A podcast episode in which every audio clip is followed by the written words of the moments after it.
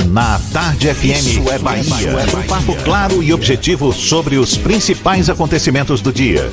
Um programa com a marca do Grupo A Tarde de Comunicação e do Bahia Notícias. Para botar tempero no começo da sua manhã. Isso é Bahia. Isso é Bahia. Apresentação: Jefferson Beltrão e Fernando Duarte. Isso é Bahia. Oferecimento: a Black Friday de verdade Ferreira Costa foi prorrogada. AutoSard Veículos, a sua loja de seminovos no Shopping Bela Vista, segundo piso. Escola SESI, você constrói o seu mundo. Matrículas abertas, ensino fundamental e médio. Que maravilha! Salve, salve! Bom dia! Seja bem-vindo! Estamos começando mais um Isso é Bahia e vamos aos assuntos que são destaque nesta quinta-feira, 5 de dezembro de 2019. Operação Verão, segurança reforçada no estado para período da alta estação. Vereador é baleado após ter casa invadida por homens encapuzados no sul da Bahia. Big Brother Bahia, mais um suspeito de crime é preso após ser identificado por reconhecimento facial. Justiça suspende nomeação de presidente da Fundação Palmares. Foz do Rio Pojuca recebe rede para proteger manguezal de novas manchas de óleo. Após expulsão, o lateral direito do Vitória vai ser julgado no STJD. Bahia deve ter novidade no meio-campo para enfrentar hoje o Vasco, hoje à noite, na Arena Fonte Nova. São alguns dos assuntos que você acompanha a partir de agora no Isso é Bahia Programa recheado de informação, com notícias, bate-papo, comentários para botar tempero no começo da sua manhã. Junto comigo, me dando essa força, Fernando Duarte, bom dia! Bom dia, Jefferson. Bom dia, Paulo Roberto na operação, Rodrigo Tardio e Rafael Santana na produção. E um bom dia mais que especial para quem acompanha a gente saindo de casa para ir para o trabalho, para levar os filhos para a escola, para ir para a faculdade para quem está chegando neste exato momento depois de uma jornada de trabalho e para quem está tomando aquele cafezinho muito especial que o cheiro tá batendo aqui, sejam todos bem-vindos a mais uma edição do Isso é Bahia. Não entendo por que, que o meu cafezinho ainda não chegou aqui. Olha, você nos acompanha também pelas nossas redes sociais, pelo nosso aplicativo, pela internet no atardefm.com.br e ainda pode nos assistir, nos apreciar aqui pelo Portal à Tarde ou diretamente no canal da Tarde FM no YouTube. E claro, participar, marcar presença, enviar suas mensagens por onde, Fernando? Pelo WhatsApp no 71993111010 ou também pelo YouTube. A gente acaba interagindo com todos vocês. Tudo isso e muito mais a partir de agora para você.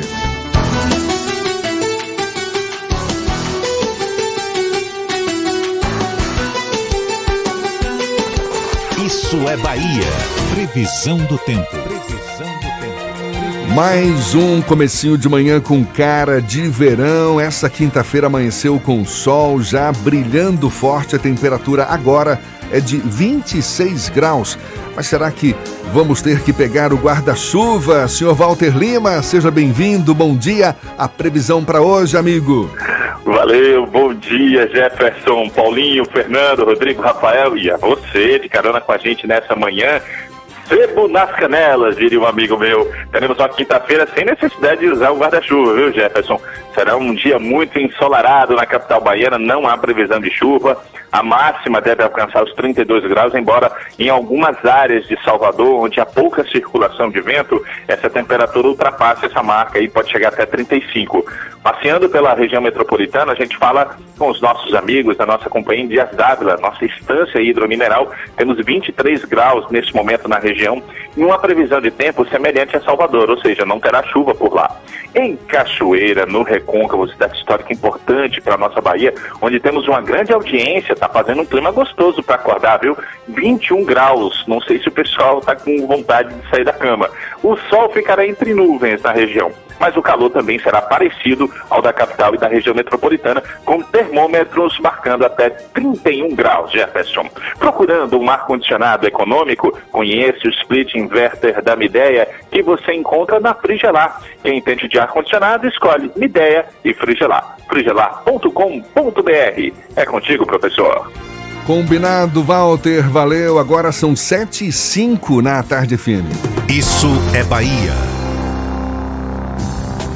O desembargador Lourival Almeida Trindade é o novo presidente do Tribunal de Justiça da Bahia.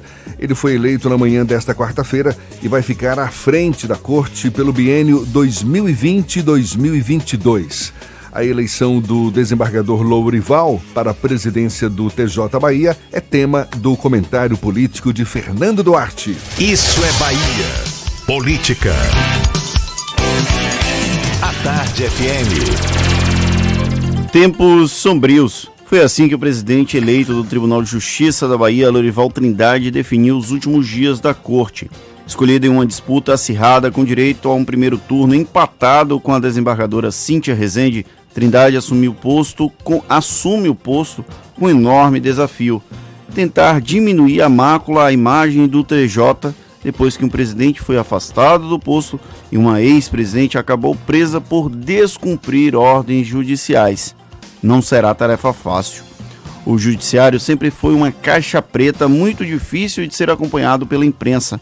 A transparência nos tribunais em relação a informações obrigatórias, como salários, vantagens e gastos, sempre foi bem melhor do que em outro com relação a outros poderes, é exemplo do executivo e do legislativo. Porém, os bastidores dessa área sempre foram meio nebulosos.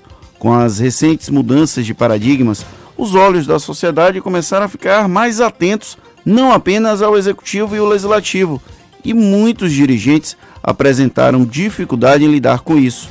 O TJ da Bahia, por exemplo, vive altos e baixos nesse sentido. Afastado no começo de novembro, o atual presidente Gesivaldo Brito impediu constantemente que a imprensa acompanhasse as ações do tribunal.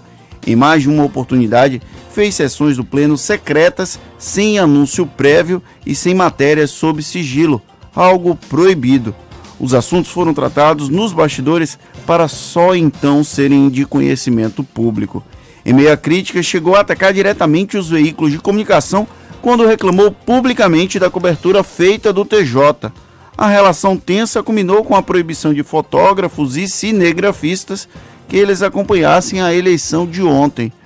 Ao falar sobre o tribunal estar acima de nós, Lorival Trindade dá sinais de que deve tentar fortalecer a imagem da corte enquanto instituição. É necessário, porém não apenas esse será o desafio do futuro dirigente. Terá, ele terá que costurar uma unidade que não apareceu no processo eleitoral. Nos bastidores, sabe da existência de no mínimo dois grupos, vou chamar de políticos, no Tribunal de Justiça da Bahia.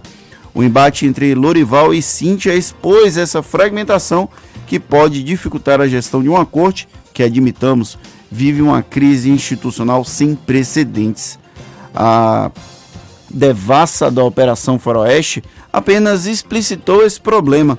Nesse contexto, o Superior Tribunal de Justiça determinou o afastamento de Gesivaldo, da ex-presidente Maria do Socorro Barreto Santiago e de dois candidatos à presidência, José Olegário Monção Caldas e Maria da Graça Osório Pimentel.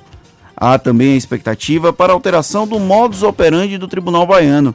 Ao invés de priorizar o segundo grau, como fez nos últimos meses o presidente afastado, inclusive indo contra a própria promessa e abrindo novas vagas de desembargadores, é necessário garantir acesso da população à justiça. Isso se dá principalmente com o primeiro grau e as comarcas do interior, cujo fechamento proposto segue em discussão jurídica. Talvez daí incida a afirmação de Lorival Trindade de que o tribunal é do povo da Bahia. Se o presidente eleito cumprir o que prometeu nos próximos dois anos, talvez a sombra que atingiu a corte mais antiga das Américas comece a se dissipar.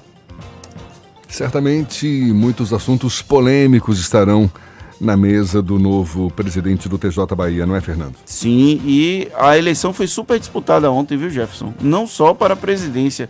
os outros cargos na sequência, primeira vice, segunda vice, corregedor geral e corregedor das comarcas do interior.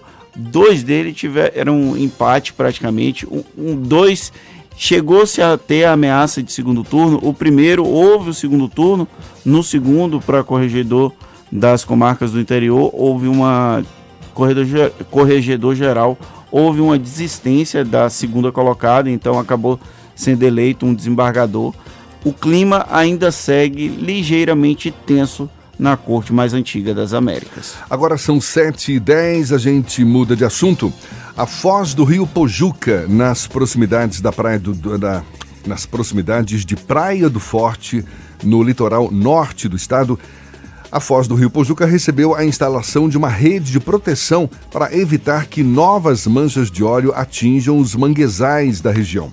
A fixação da tela, realizada após uma série de testes, é uma técnica de preservação de manguezais desenvolvida por pesquisadores da Universidade Federal da Bahia e da Universidade Estadual de Feira de Santana. O investimento foi de 40 mil reais, Fernando. De acordo com o relatório mais recente do IBAMA sobre os impactos do óleo no litoral brasileiro, divulgado na última terça-feira, 226 localidades no litoral baiano ainda estão contaminadas pelo óleo, que até o momento não se sabe a origem. É, e as empresas que exploram campos de petróleo e gás no Brasil podem ter que custear estudos para estimar o total de óleo derramado ao longo da costa. As companhias que são obrigadas por contrato a aplicar recursos em pesquisa, desenvolvimento e inovação devem ter que investir só este ano 2 bilhões de reais em estudos. A Agência Nacional do Petróleo sugere que parte dessa quantia seja usada para custear os grupos de trabalho que reúnem pesquisadores convidados pelo Grupo de Acompanhamento e Avaliação que coordena no âmbito federal as ações de monitoramento do óleo no litoral brasileiro. Chega a 86 o número de criminosos presos com a ajuda do sistema de reconhecimento facial da Secretaria de Segurança Pública da Bahia. O caso mais recente foi o de Leonardo Vinícius Bastos, de 22 anos, suspeito de tráfico de drogas. Ele estava foragido do município de Senhor do Bonfim e foi localizado em Salvador. De acordo com a SSP, o sistema identificou uma semelhança de 96% com o banco de dados de foragidos. No momento da prisão, Leonardo Vinícius levava duas malas infantis e usava calça e camiseta preta. O suspeito foi encaminhado para a central de flagrantes, onde cumpre mandado de prisão preventiva. Big Brother Bahia emplacando mais uma, parabéns para esse sistema, né? Com certeza, um avanço tanto no uso da tecnologia na área de segurança pública e exemplo para o restante do país. Agora são 7 e 12 na Tarde FM.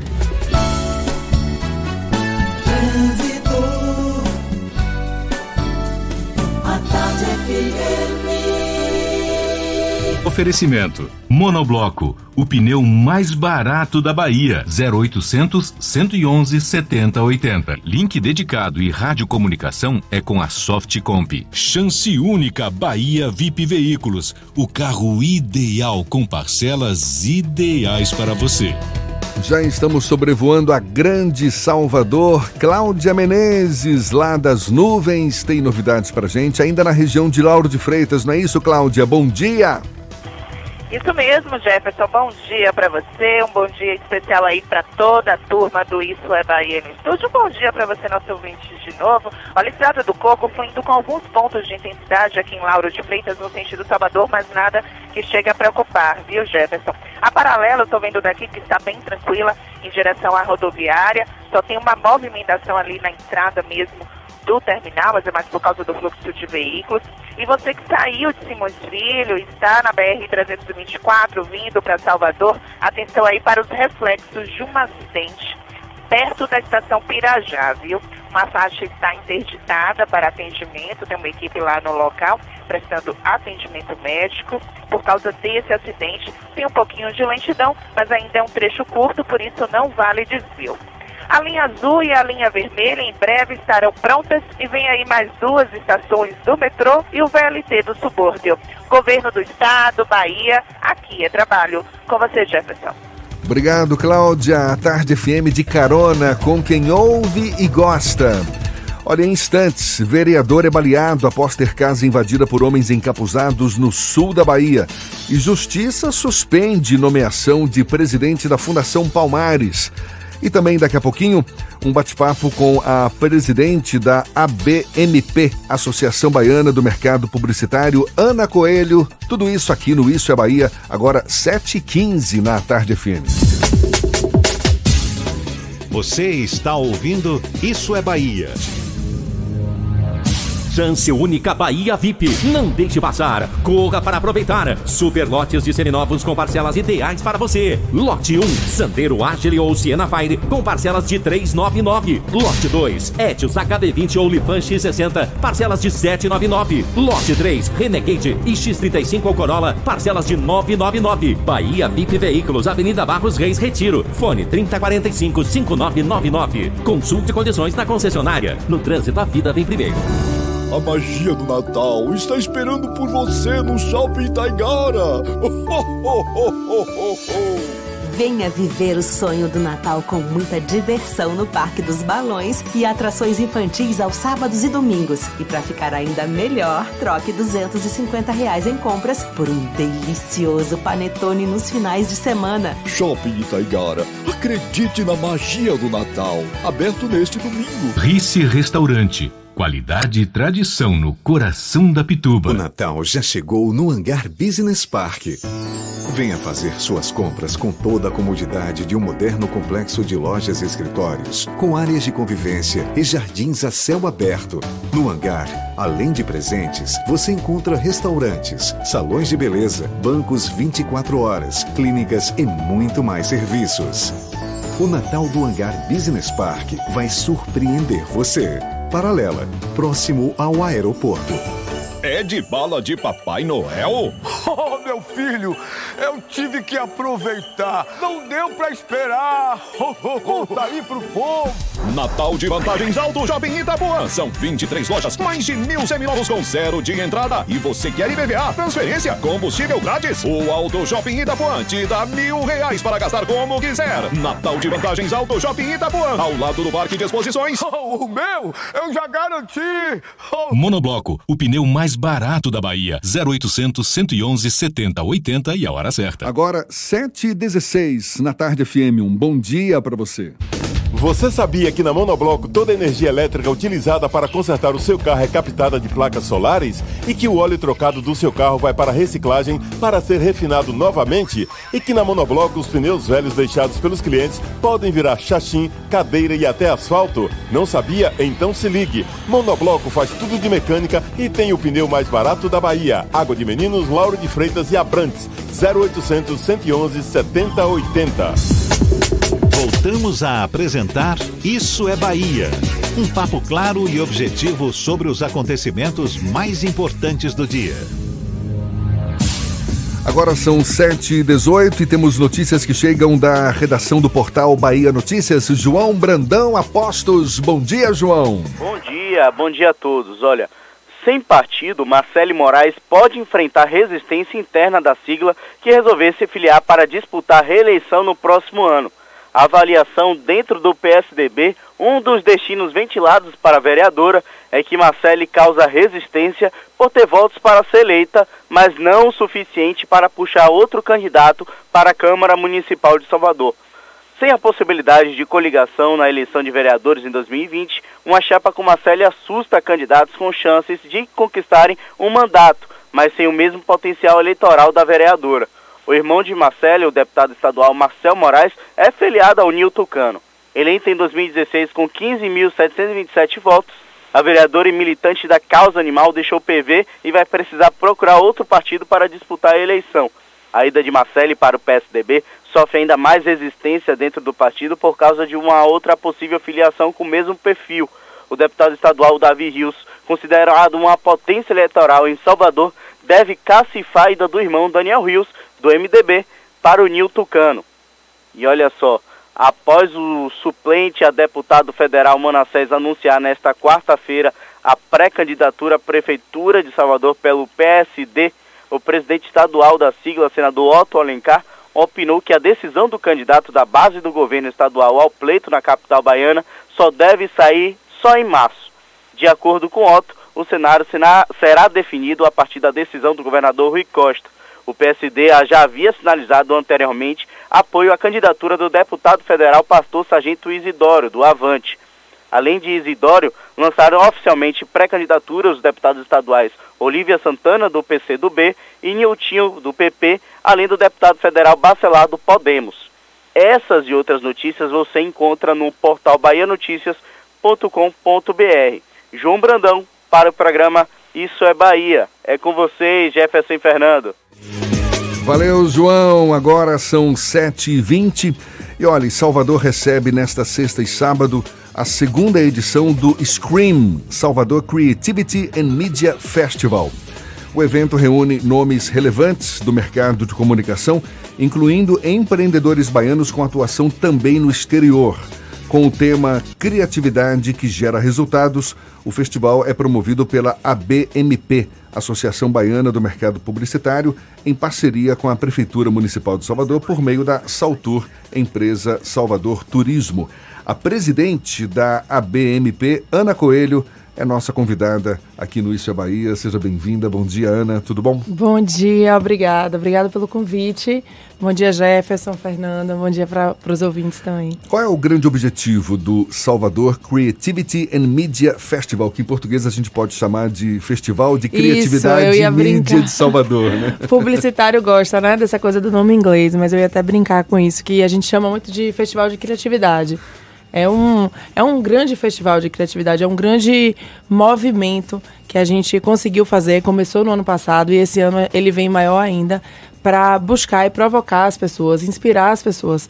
A Bahia ela é música, é festa, é tudo isso, mas ela também pode ser esse grande palco de debate, de provocações e que o grande eixo seria a criatividade, né? Então a gente vai ter dois dias aí debatendo vários temas bem, bem relevantes criatividade com foco na mídia, não é? Mas com que objetivo? Despertar o mercado, provocar o mercado? Provocar o mercado. Quando a gente fala com foco na mídia, a gente pensa muito nessa coisa de gerar resultado. Resultado que pode ser resultado financeiro, mas que pode ser resultado de transformações mesmo. A gente pensa que o screen ele pode vir para transformar a nossa cidade, para ajudar as pessoas a entenderem. As pessoas têm que ir para lá mesmo com a cabeça aberta de é, no sentido de ser provocado, de ouvir, vão ouvir painéis, vão participar, interagir e, e, começar a formar pensamentos críticos mesmo, dizer assim, poxa, como é que eu posso é, talvez mudar a minha vida, empreender, mudar minha posição é, de pensamento mesmo. A gente tem painéis excelentes da, de diversidade, comportamento, que não necessariamente são voltados para a economia, mas sim para pensamentos críticos mesmo. Por exemplo, como a gente tem painel de debate sobre igualdade racial no mercado de trabalho. Tem, então o screen ele acaba abraçando tudo, né? O que a gente tem aí de tendência está dentro do screen. Fernando tem uma pergunta para fazer. É uma tortura escolher qual programação acompanhar, Verdade. porque acontece muita coisa simultaneamente. Como foi escolhido esses painéis, quem vai participar como palestrante, como Verdade, de alguma é. forma é, mediador, como foi escolhido e como fazer para escolher o que assistir, porque é muita coisa ao mesmo tempo. É muita coisa. A ideia é essa, é uma coisa meio frenética, porque são quatro, cinco lugares ao mesmo tempo que você pode é, optar. Imóveis eu, históricos é, ali, não é? Eu digo, eu sempre falo, meu Deus, eu não sei para onde eu vou. Tem que olhar antes e fazer uma curadoria pessoal. Eu aconselho sempre isso. Entrar no site, escolhe o que, que é mais relevante para mim, o que é prioridade para mim, o que é prioridade para você, Fernando. Você escolhe e aí você já vai mais ou menos sabendo. Chegando lá, se você quiser mudar, você pode, porque você vai em qualquer. Você estando inscrito, pode entrar em qualquer uma é, é, das salas, né? Você não precisa ficar preso. Agora você perguntou como é que a gente fez, né? Foi um, um trabalho ao longo do ano que começou no próprio screen do ano passado. A gente fez uma pesquisa com as pessoas que foram no ano passado para entender o que é que elas consideravam mais importante, o que é que elas queriam ouvir.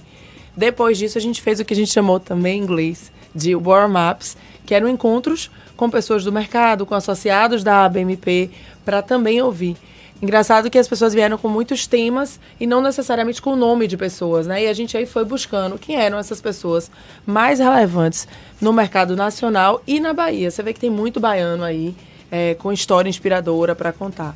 E uma outra coisa que a gente fez, eu tava, liderei essa parte da, da curadoria, era assim, ouvir essas pessoas, mas não simplesmente colocar uma pessoa dando uma ideia. A gente tem painéis provocativos.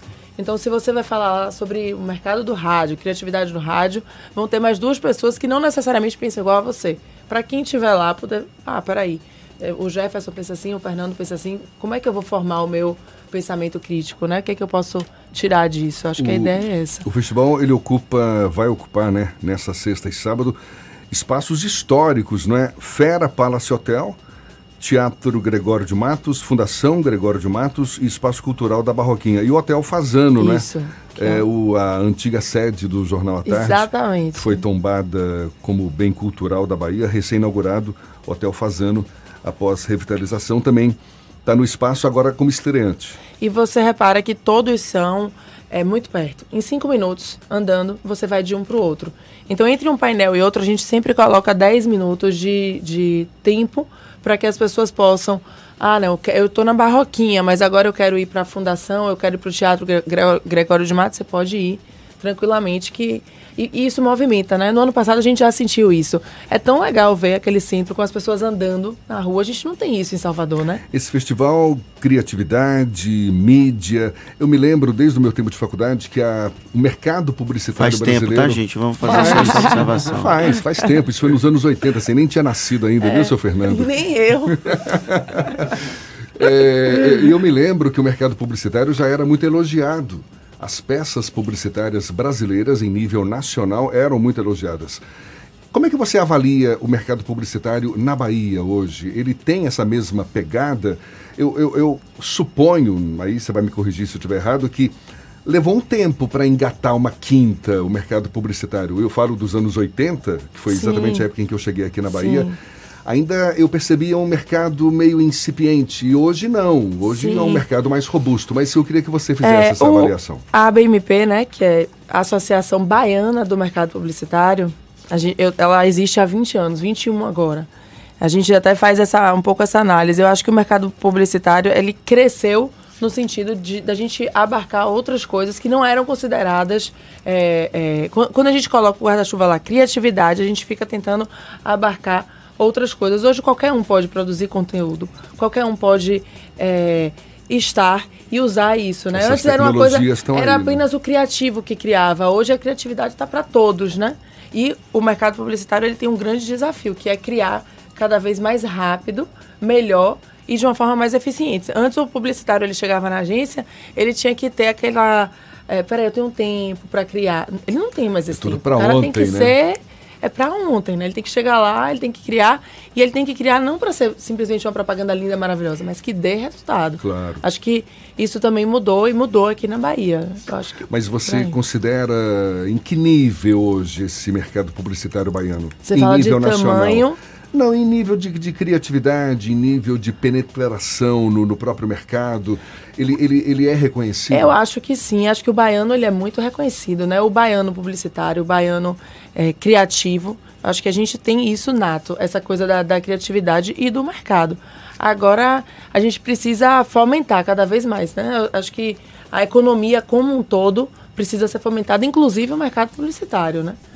A gente teve aqui, tem da Bahia, grandes nomes históricos do marketing brasileiro, da publicidade brasileira e até também do marketing político. É, essa parte do marketing político também participa de alguma forma do screen? Está presente em algum Você painel? sabe que a gente não está com painel de marketing político, a gente até conversou sobre isso e acabou não fazendo um painel de marketing político, talvez pelo momento, mas eu acho que caberia. Eu Porque acho que é um momento caberia. bem acirrado Muito, politicamente, né? muito. Isso- E de mudança, né? E de transformação, como tudo, é- a parte do, do marketing político se transformou muito, né? Tem vários estudos que mostram como até o comportamento das pessoas em relação à política mudou. Acho que fica aí a dica, talvez, para o screen do, do de próximo. 2020, né? Vamos lá, vamos fazer um painel de, um painel de marketing político, Em com pleno certeza. ano de eleições, tudo a ver, né? Vai caber aí. E vai fazer toda um, uma avaliação de como foi o processo político eleitoral de 2020. Sim, porque é uma mudou, boa né? ideia. Mudou muito a forma. Com certeza. Os candidatos eles se elegem hoje muito também usando rede social, É, usando exato. outro tipo de. Você fala Né? que mudou muito a forma em função dessas novas tecnologias. Exato. Você que Não certamente. só nova tecnologia, mas tem uma, assim, questões que Ah, O político ele é visto diferente também, né? Não tá mais como era antes, que era aquela carreira. Você vê que tem outsiders, que eles chamam, né? Pessoas de fora, é, concorrendo e às vezes ganhando. A gente não sabe como é que vai ser, né? Você estava falando, tá. né, que teve um tempo em que o publicitário pedia um, né, um tempo maior para pensar e que hoje é tudo para ontem. E grande parte, em grande parte por conta dessas novas tecnologias, sim, Sim. Que, que, que aceleraram todo esse processo. Como é que você avalia hoje? O mercado ele está ele tá numa sintonia bem bem fina, bem harmoniosa com essas novas tecnologias ou ainda tem muito que aprender? Eu acho que sempre tenho que aprender, eu digo isso. A gente vem para aprender, né? Sempre tenho que aprender, mas a turma tá assim. É, você vê que tem gente que ainda tá mais puxando pro off, mais pro digital, mas eu acho que a turma é, é, tem que estar sempre estudando, até porque essas novas plataformas, a gente acorda, tem uma nova forma, né?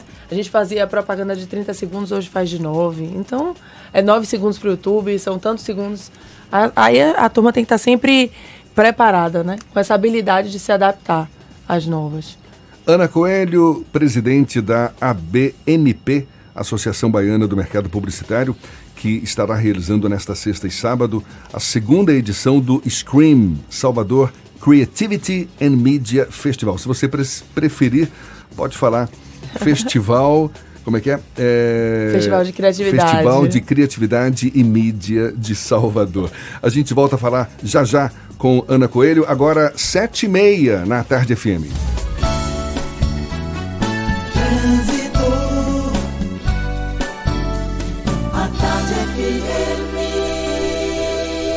Oferecimento: Monobloco, o pneu mais barato da Bahia. 0800 111 7080. Link dedicado e radiocomunicação é com a Softcomp. Chance única Bahia VIP Veículos, o carro ideal com parcelas ideais para você. A gente volta a falar com Cláudia Menezes, sobrevoando nossas cabeças. Em que área agora, Cláudia? Oi, Jefferson, agora na BR-324, acompanhando aqui a movimentação no sentido Salvador, o trânsito piorou bastante, muito mesmo, viu, gente? Tem lentidão desde Valéria na rodovia, um longo trecho aí até Pirajá. Isso é reflexo do acidente que falei mais cedo, parece que foi um acidente envolvendo moto, parte da pista teve que ser interditada para atendimento no local, por isso se você vai sair, Simões Filho, tem dica, pegue logo a CIA Aeroporto para chegar na região do aeroporto, aí você já corta esse trânsito na rodovia, você pode também pegar a CIA Paripe para descer pela suburbana. E você pode chegar na região da Cidade Baixa e tem mais uma opção. Se você já está na rodovia, já está ali em Valéria, quando você, quando você chegar em Águas Claras, você pode também cortar na via regional e pegar 29 de março para acessar a paralela. Começou a Cyber, de novo, começou a Cyber Week Fast Shopping. Aproveite ofertas da Black Friday ainda essa semana. Baixe o app agora, vá até uma de nossas lojas e confira. Corra, porque é só até domingo. Fast Shopping contigo, Jefferson. Obrigado, Cláudia. Tarde FM de carona com quem ouve e gosta. O lateral direito do Vitória, após expulsão, vai ser julgado no STJD. E o Bahia deve ter novidades no meio-campo para enfrentar o Vasco hoje à noite na Arena Fonte Nova. Assuntos que você acompanha ainda nesta edição. E a gente retoma o papo já já com a Ana Coelho, presidente da Associação Baiana do Mercado Publicitário, aqui no Isso é Bahia, agora 27 minutos para as 8 na tarde FM. Você está ouvindo Isso é Bahia. Sair de fábrica com 78 anos de aventura e ser líder de vendas pelo quarto ano consecutivo. Isso é Jeep. Rap New Jeep. A última grande oferta para você entrar no mundo Jeep ainda neste ano. Jeep Renegade a partir de entrada de 39.990, 35 parcelas de 875 e parcela final no valor de 18.950 reais. E Jeep Compass com taxa zero e bônus de até 10 mil reais no seu usado. Faça um test drive e conheça. Consulte condições. No trânsito, dê sentido à vida. Tal começar 2020 de um jeito diferente? Venha para o Réveillon do Salvador Shopping, uma festa para toda a família, com show exclusivo de Margarete Menezes, banda baile de autor e DJ. Escolha entre os restaurantes Almari, Ferreiro, Gatai e 33 Steakhouse e aproveite o serviço All Inclusive. Tem ainda Espaço Kids, um parque com monitores e brinquedos para todas as idades. 31 de dezembro no Espaço Gourmet. Mais informações no site Salvador Shopping. Diferente para você.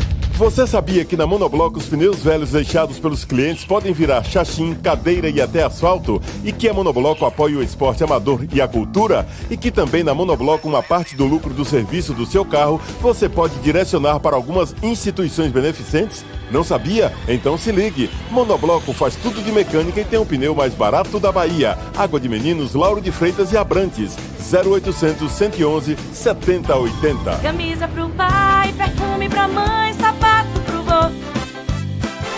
Vem pro Center Lapa e ganhe presentes, o Raspa ganhou. Raspe, ganhe, ganhe, troque por um prêmio bem legal. Tudo fica divertido num Natal especial. Raspe, ganhe, ganhe, troque, venha logo visitar. O Natal do Center Lapa é a turma do Madagascar. No Natal do Center Lapa, com 150 reais em compras, você ganha um cupom para raspar e ganhar prêmios incríveis. Shopping Center Lapa. Venha curtir o Natal encantado de Madagascar.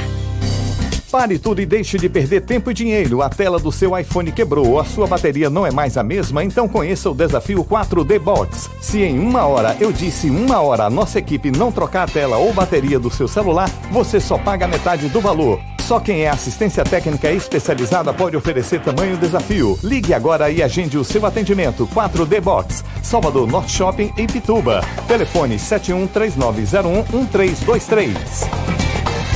Central Papelaria, os melhores preços e a maior variedade em material escolar e escritório da Bahia e a hora certa. A tarde FM 24 para as 8. Um bom dia para você. 3369 mil. Central Papelaria, variedade assim você nunca viu. 3369 mil, é só ligar. 3369 mil. Central Papelaria, você encontra tudo em material escolar. Tudo pro seu escritório, variedade fácil de estacionar. 3369 Ligue 3369 mil, a maior variedade em material escolar e de escritório. Central Papelaria Lauro de Freitas. 3369 mil.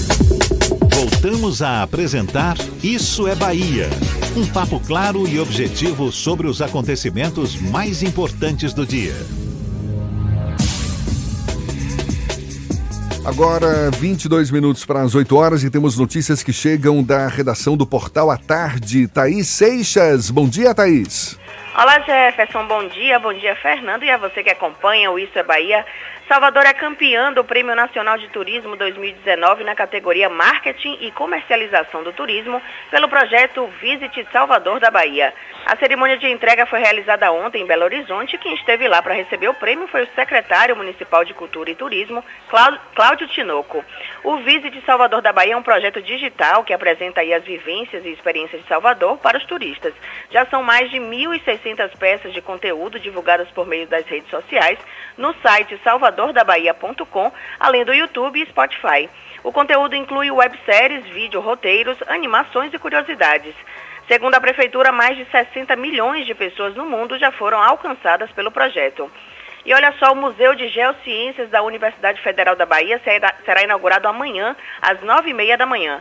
O novo equipamento vai funcionar no Instituto de Geociências, no campus de Ondina, com o objetivo de compartilhar informações e inovações geocientíficas, além de divulgar as áreas de conhecimento e pesquisas do Instituto, tanto para a comunidade acadêmica como também para o público em geral. O espaço vai abrigar seis exposições temáticas nas áreas de minerais e rochas da terra, fósseis do Brasil, petróleo do Brasil, oceanos vivos, a geografia e o espaço e a geofísica sem fronteiras. A entrada é gratuita e mais informações estão no site museugeociências.ufba.br. Essas e outras notícias você confere aqui no portal atarde, atarde.com.br. É com vocês. Obrigado, Thaís. Agora, 21 minutos para as 8 horas e a gente retoma a conversa com Ana Coelho, presidente da ABMP, Associação Baiana do Mercado Publicitário, que estará realizando nesta sexta e sábado a segunda edição do Scream Salvador Creativity and Media Festival, ou Festival de Criatividade e Mídia. de Salvador. A gente falava agora há pouco, Ana, sobre o mercado digital, não é? O mercado publicitário digital. E a gente percebe que é cada vez mais crescente esse mercado. Tem um dado, por exemplo, em 2017 a publicidade digital nos Estados Unidos cresceu 21% e passou pela primeira vez os investimentos em TV. Você que também é ligada à TV, uma das herdeiras da TV Aratu, como é que você avalia essa competição que muitas vezes está dando mais vitórias ao digital do que à publicidade convencional. Eu, que também tenho alguma experiência com televisão, eu me lembro que não tem tanto tempo assim, a concorrência com os outros canais, que são exatamente Sim. canais de eh, canais fechados ou canais pela internet e tudo mais, era cada vez maior e, e, e é num, ritmo cada vez mais crescente. A gente está fadado a, a, a, conviver só com a publicidade digital num futuro próximo? Você acredita nisso? Não, eu não acredito não. Eu acredito muito na, na convergência das coisas e até na transformação. A gente, eu falo muito disso lá dentro. Você falou aí da, da Aratu, a gente conversa muito. Por exemplo, lá na Aratu hoje, a gente tem mais programas no digital do que na, na televisão. Sim. E a gente consegue vender as duas coisas. Eu acho que aí a grande sacada aí do empresário do líder é não dividir. Eu sou digital ou eu sou televisão. É você conseguir fazer as duas coisas. É você estar tá sempre pronto para se adaptar. Óbvio que quem nasce no digital, quem nasce digital, ele tem mais rapidez digamos assim, ele consegue ser mais é, fluido, mais rápido, porque ele já nasceu ali. Quem tem que se transformar sofre mais, né? Toda mudança que você tem que fazer. E aí eu tiro isso porque você tem que fazer a equipe acreditar que precisa mudar, né? Não é simplesmente o líder. Todo mundo tem que entender, é uma cultura mudando. Até porque as televisões né? ainda têm um bom tempo aí para sobreviver. Não, sem dúvida, sem dúvida. É? Acredito sim e acredito muito nessa convergência.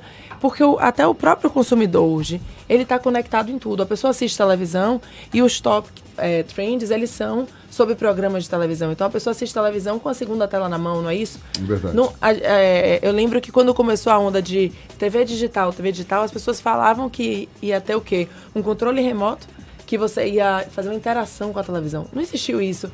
A interação com a televisão é o próprio celular na mão, né? Então a pessoa interage com o que está acontecendo ali, é, postando no Twitter, fazendo uma convergência. Então eu acho que tanto para o anunciante quanto para os veículos, o principal é você estar é, entendendo essa jornada do consumidor para estar tá onde o consumidor quer que você esteja. E você acha que o mercado está entendendo esse movimento? Eu acho que sim, eu acho que aos poucos sim, uns, uns começam, outros vão seguir depois, né? Eu acho que como tudo na vida, vai ter sempre o que começa a puxar, acho que é meio que por aí. Tem um comentário aqui da Cristina Maria Suzá, muito bonita essa convidada e parece ser bem gentil. A oh, gente tem que elogiar obrigada. também quando acontece a mensagem. É, o Screen também propõe essa discussão sobre o nativo digital, Sim. o analógico, o offline, como convergir essas mídias.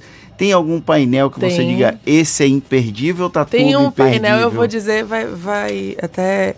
É, tem um painel que é a TV Impossível, que é quase como se fosse assim, o fim da TV, da TV como a gente tem hoje ela, né? Então, a gente tem alguns painéis que falam sobre isso e a gente pretende também fazer essa provocação, né? De como é que vai ser, para onde é que vai. TV impossível. A TV impossível é como se dissesse, e agora? Bem não tem mais espaço. Né? Vamos lá. Já que você tocou na beleza Diana, a oh, gente lembra, Deus. né? Por favor, é só acessar o nosso canal no YouTube ou o Portal à Tarde para nos acompanhar. Ó, nós aqui, ó, estamos na TV também. Rádio TV. Pois é, convergência. rádio, TV, convergência tá total. Total. Antigamente era só a rádio, né? Agora toda a rádio tá também ali. Consegue visualizar. É. É, dentro do screen, tem alguma proposta de é, sair do campo das ideias e ir para a prática no futuro? Vocês têm algum tipo de projeto da própria ABMP para transformar o screen em algo que seja contínuo ao longo do ano? A gente fez, Fernando, no ano passado, um manifesto que até a gente é, é, coloca ele no site, nas redes e tudo, é, querendo entender isso, como é que a gente faz o screen ele se tornar esse movimento e até a gente ter cases que digam assim, isso nasceu por causa do screen. é um projeto muito recente, né? Sim. Se a gente parar pensar, teve o primeiro no ano passado, agora é o segundo. Eu acho que essa é sua sugestão. A gente já falou um pouco sobre isso, mas dessa forma que você está falando, assim, com essa clareza, eu acho que a gente tem que até usar isso para agora. Para quem sabe em 2020, no próximo, a gente fala assim, vamos mostrar aqui cases de abrir um espaço para quem foi no screen e quem ouviu alguma coisa e conseguiu se inspirar para mudar, né? Para mudar a vida ou para empreender ou para fazer alguma coisa. Eu acho que a gente pode pensar nisso. Mas hoje a gente não tem assim, ah, temos aqui esse daqui que realmente nasceu no ano passado, não. A gente faz muito, mantém, né, com a- o- manifesto, é, com a sinopse de todas as palestras, com todas as palestras disponíveis, mas a gente não tem isso ainda. Vai ter transmissão online? Vai ter. O pessoal vai me matar, porque não pode falar que vai, mas vai ter. A gente vai fazer no YouTube. Eu não tô com os canais ainda. Não podia falar e já são- falou, então. Eu não aguento, não. Eu falo, gente, eu sou muito transparente. São, vão ser quatro canais de YouTube e a gente tá montando pra, pra fazer isso também. Que legal. Para a gente encerrar, Ana, só para confirmar então, esse Festival de Criatividade e Mídia de Salvador, vou falar bonito aqui, Salvador Creativity and Media Ele Festival. fala inglês, ele. Vai começar amanhã, sexta-feira, vai até sábado, sexta e sábado, portanto, a partir das 8 horas, ali no entorno da Praça Castro Alves, não é isso? Isso. Fera Palace Hotel, Teatro Gregório de Matos, Fundação Gregório de Matos e Espaço Cultural da Barroquinha, além do Hotel Fazano. Todos esses espaços vão abrigar os painéis, as palestras, evento aberto ao público em geral?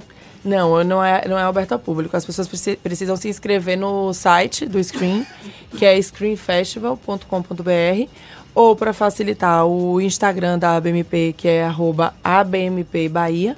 Pode entrar e se inscrever. Precisa estar inscrito para entrar, mas uma vez que você esteja inscrito, você pode ir em qualquer dos painéis. Então, e qualquer pessoa pode se inscrever. Qualquer pessoa pode se inscrever. Ana Coelho, muito obrigado. Eu que agradeço, obrigada a atenção, obrigada o espaço. Espero vocês lá, viu? Aproveita aí e faço convite. Quero vocês lá com a gente. Eu sei que na durante a manhã vocês vão estar aqui, né, na sexta, mas depois vocês podem ir para lá participar junto com a Ah, gente. maravilha, muito obrigado. Ana Coelho, presidente da Associação Baiana do Mercado Publicitário, conversando conosco aqui no Isso é Bahia. Mais uma vez, mais uma vez, bom dia, muito obrigado. Agora são 7h46. Isso é Bahia. Economia. A Tarde FM. Bom dia, Jefferson. Bom dia, Fernando. Bom dia, ouvintes da Rádio à Tarde FM. Ontem o Ibovespa subiu 1,23%, fechando na máxima 110.300 pontos. Já o dólar fechou em leve queda de 0,09% a R$ 4,20. Isso depois que a produção industrial brasileira apresentou um crescimento de 0,80%. É o terceiro mês consecutivo de alta do- da produção industrial. Destaque para a Petrobras também, que subiu 2,34% após anunciar que pretende vender mais ações da BR Distribuidora em 2020. Destaque de alta do índice Bovespa para as ações dos bancos, principalmente Banco BTG Pactual, que subiu 3,90%, e Banco Itaú, que subiu 3,30%. Do lado oposto, tivemos como destaque de queda algumas ações ligadas a commodities. JBS caiu 2,80% e a Suzano 2,70%. Para hoje, teremos dados de PIB, emprego da zona do euro e seguro-desemprego nos Estados Unidos. A todos, bom dia, bons negócios. Meu nome é André Luzbel, sócio da BP Investimentos. Isso é Bahia. Apresentação: Jefferson Beltrão e Fernando Duarte. A Tarde FM. Quem ouve, gosta. Estabelecimentos comerciais no bairro de Macaúbas e uma residência no Barbalho foram flagrados com ligação clandestina de água, mais conhecido como gato de água. O flagrante aconteceu ontem durante a operação da Embasa com apoio da Polícia Militar, Polícia Civil e do Departamento de Polícia Técnica. Apareceu um gato aqui no estúdio. Meu Deus, o que foi isso? Olha, o apartamento localizado no Barbalho, ele, o gato de lá tinha. Como é que é? Não, peraí. Calma. O apartamento localizado no Barbalho tinha mais de 20 faturas em aberto. Por se tratar de um condomínio com medição individualizada, os demais apartamentos que estavam com suas ligações regulares junto à empresa não foram afetados. Já em Macaúbas, cinco lojas de revenda de carro estavam furtando água, totalizando um débito acima de 70 mil reais. A gente lembra roubar água, fazer gato. Como é que é? Cadê o gato? Pois é, esse gato aí é criminoso. Eu não acredito, eu não acredito. Repete, não, não, ficou interessante, vai. Meu Deus, Só meu rindo, Deus. né? Olha, a gente lembra também que qualquer denúncia pode ser feita, denúncia anônima, viu? Pode ser feita pelo telefone número 0800 0555 195. Isso para combater o quê? Deixa eu ver, mostra aí mais uma vez. Os gatos de, água. Mudando um pouco de assunto e falando de uma situação bem delicada, a delegacia de Gungogi, no sul da Bahia, está investigando a tentativa de homicídio contra o vereador Edivaldo Oliveira. Ele foi baleado após ter a casa onde mora invadida por três homens encapuzados na noite da última terça-feira. Ninguém foi preso. De acordo com a polícia, os suspeitos arrombaram a janela da casa depois do, vere- do vereador, agrediram a vítima com coronhadas na cabeça e depois atiraram na perna dele. Os suspeitos tentaram colocar fogo no carro do vereador, mas decidiram fugir após o alarme do veículo disparar. Ainda não há informações sobre a motivação do crime. O vereador foi socorrido por familiares e levado para o hospital de base na cidade de Itabuna, onde passou por uma cirurgia. Uma notícia que é destaque na edição de hoje do Jornal à Tarde, Fernando, principal manchete desta quinta-feira.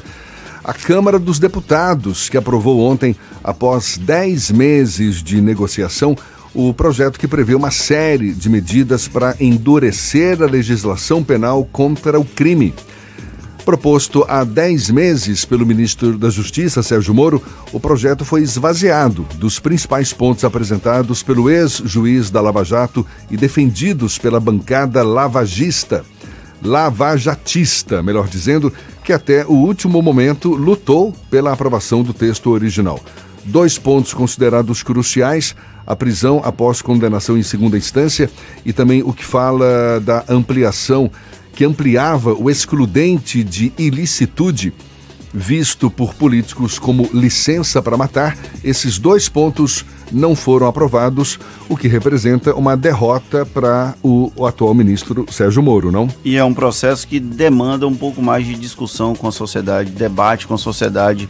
O presidente da República, Jair Bolsonaro, falou sobre a hipótese da lei, eh, a garantia de lei e ordem, a GLO, eh, adicionar o excludente de ilicitude para integrantes das Forças Armadas, das Forças Militares que atuarem para conter protestos, e isso é extremamente delicado no ambiente democrático. Essa não passagem nessa primeira etapa, digamos assim, do projeto anticrime do excludente de ilicitude é uma vitória desse processo de debate, de maturação. Eu não- estou aqui defendendo o, o- a passagem ou não desse processo, mas eu acredito que em um ano não dá para se discutir de uma maneira profunda e necessária um tema tão sensível à sociedade como esse do excludente de ilicitude. Vale lembrar que até agosto a Câmara dos Deputados estava empenhada em discutir apenas a reforma da Previdência. E aí, de agosto para cá, você debater um tema como o excludente de ilicitude e colocar em prática da forma como estava previsto, da forma como o ministro Sérgio Moro propôs, é extremamente delicado. Lembrando, eu não estou aqui defendendo o projeto ou sendo contra o projeto. Eu sou a favor do debate sobre o projeto e debate é uma coisa que infelizmente a sociedade brasileira parece que não está acostumada. A gente muda de assunto para falar de esporte. O Bahia faz hoje, às 7h15 da noite, o último jogo do ano. Vai ser na Arena Fonte Nova, vai enfrentar o Vasco em duelo válido pela penúltima rodada da Série A. Para a partida, o técnico Roger Machado não vai contar com o volante Ronaldo, que foi expulso na vitória por 2 a 1 diante do CSA e automaticamente cumpre a sua suspensão. Além dele, o volante Elton, o meia-atacante Marco Antônio e o atacante Rogério continuam vetados pelo departamento médico. Na ausência do volante Ronaldo, João Pedro deve ser deslocado para o meio-campo. Com isso, o Bahia deve jogar com Douglas, Nino Paraíba, Lucas Fonseca, Juninho e Moisés, Gregory, Flávio e João Pedro, além de Arthur, Elber e Gilberto. E para este último jogo contra o Vasco diante da sua torcida, o Bahia vai se despedir usando um novo uniforme. o elenco tricolor vai usar uma camisa que carrega o nome de 263 torcedores. Eles contribuíram para a construção do museu do clube, que vai ser instalado em um espaço no próprio estádio. Além de terem os nomes nos uniformes, os, torcedores vão ganhar uma unidade exclusiva da peça. Soube que o Rodrigo Tardio está entre esses 263, ele que é torcedor fanático do Esporte Clube Bahia. não é bem assim não, né, Tardio? Não, eu sei que não é. Flamenguista doente. Agora, olha só, pela Série B, a Série B do Campeonato Brasileiro já chegou ao fim, mas não para o Vitória. É que o lateral direito Van, expulso diante do CRB, vai ser julgado hoje pela terceira comissão disciplinar do Superior Tribunal de Justiça Desportiva. O jogador levou o cartão vermelho direto após cometer falta em Daniel Borges em oportunidade clara de gol do time alagoano. A partida realizada em novembro no Barradão terminou em 2 a 2. Por suspensão automática, Van já desfalcou o Leão na partida seguinte, diante do América Mineiro. Então, só pode desfalcar o elenco por mais dois jogos no máximo. Agora são 7h55 na tarde FM.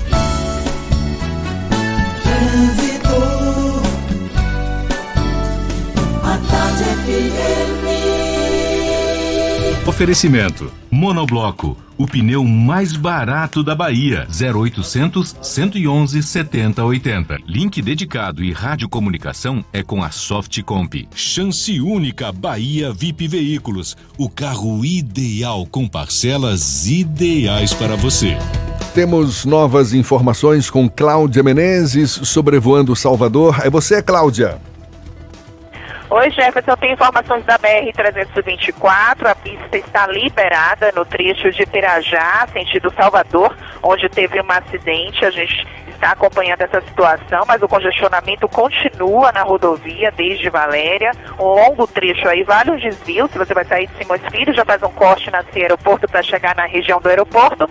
Tenho mais informação aqui. Se você quiser seguir para o centro da capital, aí você pode pegar a paralela. Só tem intensidade mesmo no trecho final da avenida, desde o Imbuí, mas não é aquele congestionamento, então nada que chegue a preocupar. Começou a Cyber Week Fast Shopping. Aproveite ofertas da Black Friday ainda essa semana. Baixe o app agora. Vá até uma de nossas lojas e confira. Corra, porque é só até domingo. Fast Shopping. É contigo, Jefferson. Obrigado, Cláudia. A Tarde FM de carona com quem ouve e gosta. A gente faz o intervalo e olhe, já já, Justiça suspende nomeação de presidente da Fundação Palmares. É um instante só e a gente volta para falar para toda a Bahia. Agora são 7h57 na tarde FM. Você está ouvindo Isso é Bahia. Sair de fábrica com 78 anos de aventura e ser líder de vendas pelo quarto ano consecutivo. Isso é Jeep. Rap New Jeep. A última grande oferta para você entrar no mundo Jeep ainda neste ano. Jeep Renegade a partir de entrada de 39.990, 35 parcelas de 875 e parcela final no valor de 18.950 reais. E Jeep Compass com taxa zero e bônus de até 10 mil reais no seu usado. Faça um test drive e conheça. Consulte condições. No trânsito, dê sentido à vida. Neste Natal, venha viver novas experiências no Shopping da Bahia. Somos nós, nós, nós Natal. Venha aproveitar a super, hiper, mega incrível Noelândia com a Livronoiteca, a Lumi Lumilândia e o Fabricatório de Neve. Curtir a espetacular parada Estrelas de Natal todos os domingos e se encantar com a mais linda decoração de Natal. Natal Shopping da Bahia. Sua luz faz nosso Natal brilhar. Salve, Gabriel Medina falando. Tá ligado que eu só paro entre uma onda e outra, né? Então, pra gente que é assim, o Bradesco é o banco da nossa galera. Tem desconto em restaurantes e cinemas, shows com 15% off, compra de dólar e euro. E o melhor, sem tarifa de conta por um ano. Pô, fala aí, quer surfar nessa onda também? Abre uma conta no Bradesco. Pra quem tem sede de experiências, um banco que não para. Bradesco. Abra sua conta sem tarifa pelo app. Caixa Cultural apresenta Parada Caixa de Natal. Nesta sexta, venha participar de um lindo desfile natalino com grupos culturais, circo, teatro de cordel, projeção mapeada e apresentações musicais na frente da Caixa Cultural. Parada Caixa de Natal, dia 6 de dezembro. Traga sua família. Saída do elevador Lacerda às 19h30. Informações 34214200. Realização Trevo Produções. Patrocínio Caixa e Governo Federal. Já pensou em terminar o ano de smartphone novo? Na TIM, você aproveita essa oferta imperdível do Samsung Galaxy S10e por 999 reais no TIM Black Família 100 GB. Além de muita internet na velocidade 4.5G, você ainda tem um super display cinematográfico para assistir seus vídeos preferidos. Vá a uma loja TIM e garanta o seu Samsung Galaxy S10e por 999 reais. Mude para o TIM Black Família. Bela Bowling, o boliche do Shopping Bela Vista. Venha se divertir, aberto de domingo a domingo e a hora certa. A tarde FM 2 para as 8. Está pensando em um dia de diversão incrível? Então venha para o Bela Bowling, o boliche do Shopping Bela Vista. É o maior espaço de diversão com boliche de Salvador. Temos pacotes para você fazer a sua festa de aniversário ou confraternização. E de segunda a sexta, a hora de pista para seis pessoas com uma porção de batata frita sai por apenas R$ 49,90. Os sapatos são à parte. Consulte condições, traga a sua turma e aproveite. Bela Bowling, o boliche do Shopping Bela Vista, o maior espaço de diversão com boliche de Salvador.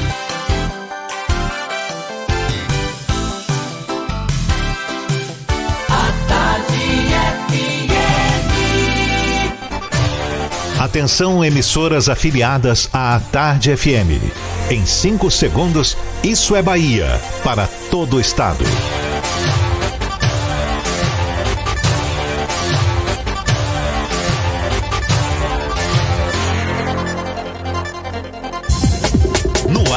Isso é Bahia. Informação com a marca do Grupo A Tarde e do Bahia Notícias. Política, segurança, saúde, cidadania. Isso é Bahia. Apresentação: Jefferson Beltrão e Fernando Duarte. A Tarde FM. Quem ouve, gosta. Salve, salve, que maravilha! Bom dia! Seja bem-vindo. A partir de agora, Isso é Bahia em rede com emissoras de todas as regiões do estado. E vamos aos assuntos que são destaque nesta quinta-feira, 5 de dezembro de 2019. Vereador é baleado após ter casa invadida por homens encapuzados no sul da Bahia. Big Brother Bahia, mais um suspeito de crime é preso após ser identificado por reconhecimento facial.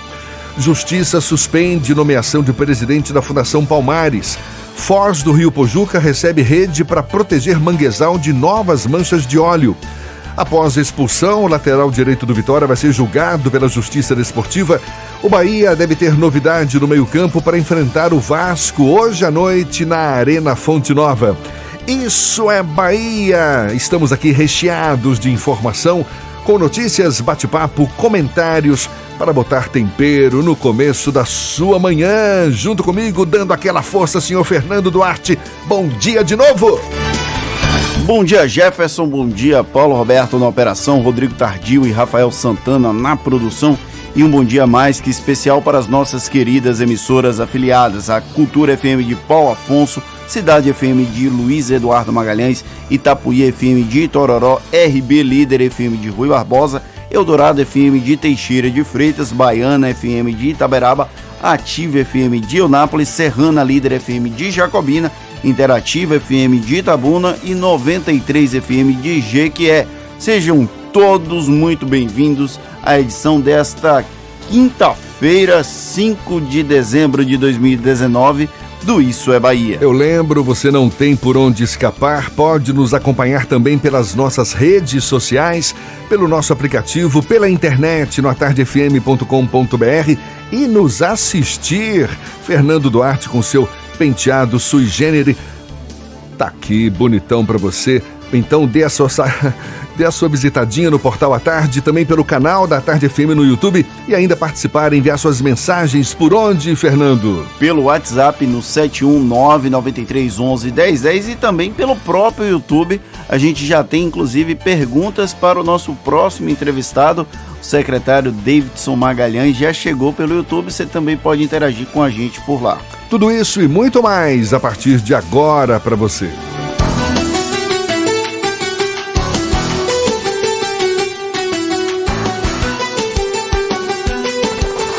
Isso é Bahia.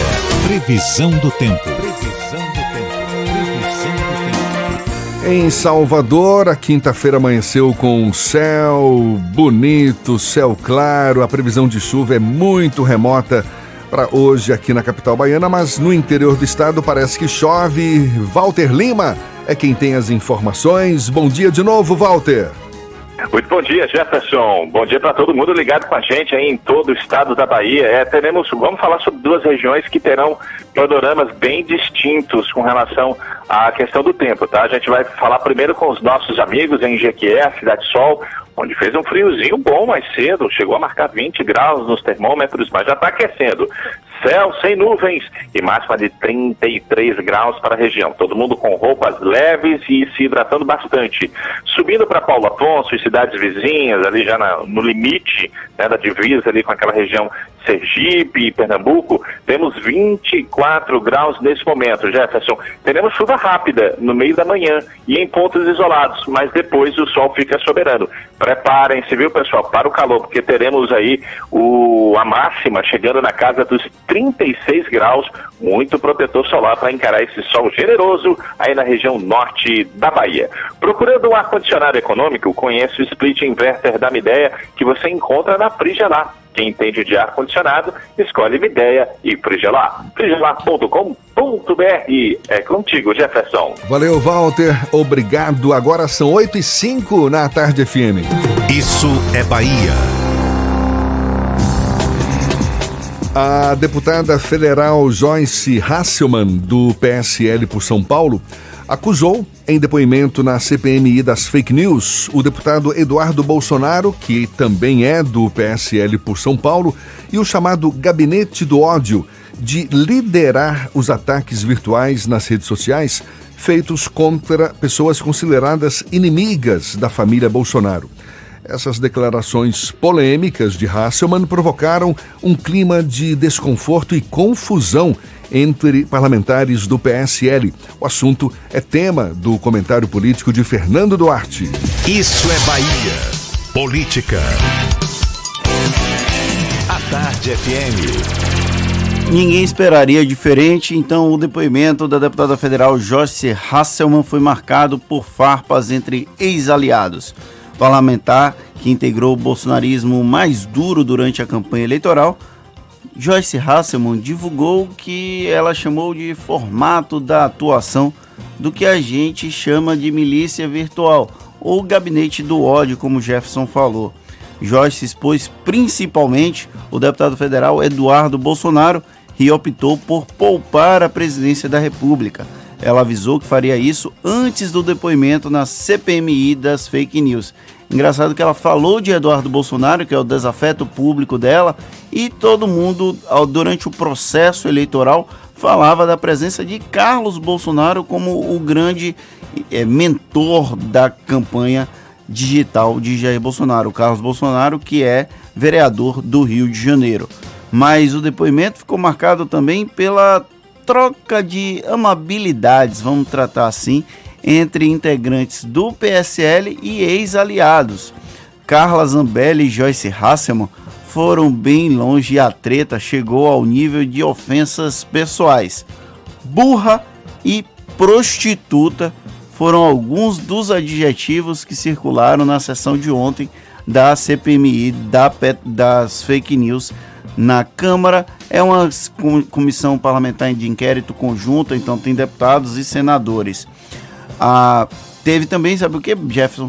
O bolo de um ano da comemoração da divulgação do caso do ex-assessor de Flávio Bolsonaro, Fabrício Queiroz, o Alexandre Frota, que era um dos grandes aliados do bolsonarismo até ser expulso do PSL, levou o bolo para celebrar um ano do caso Queiroz. Podia ter levado uma pizza, né? É. Mas o bolo era mais representativo, tinha velhinha de um ano.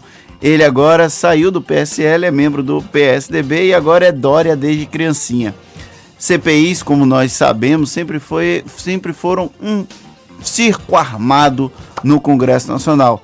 A das fake news a gente já sabia que não seria diferente e tinha tudo para ser palco de performances midiáticas, a exemplo do que aconteceu com Joyce e com Carla Zambelli, que foram as duas, digamos assim, protagonistas dessa troca de farpas, já que trocaram amabilidades pessoais.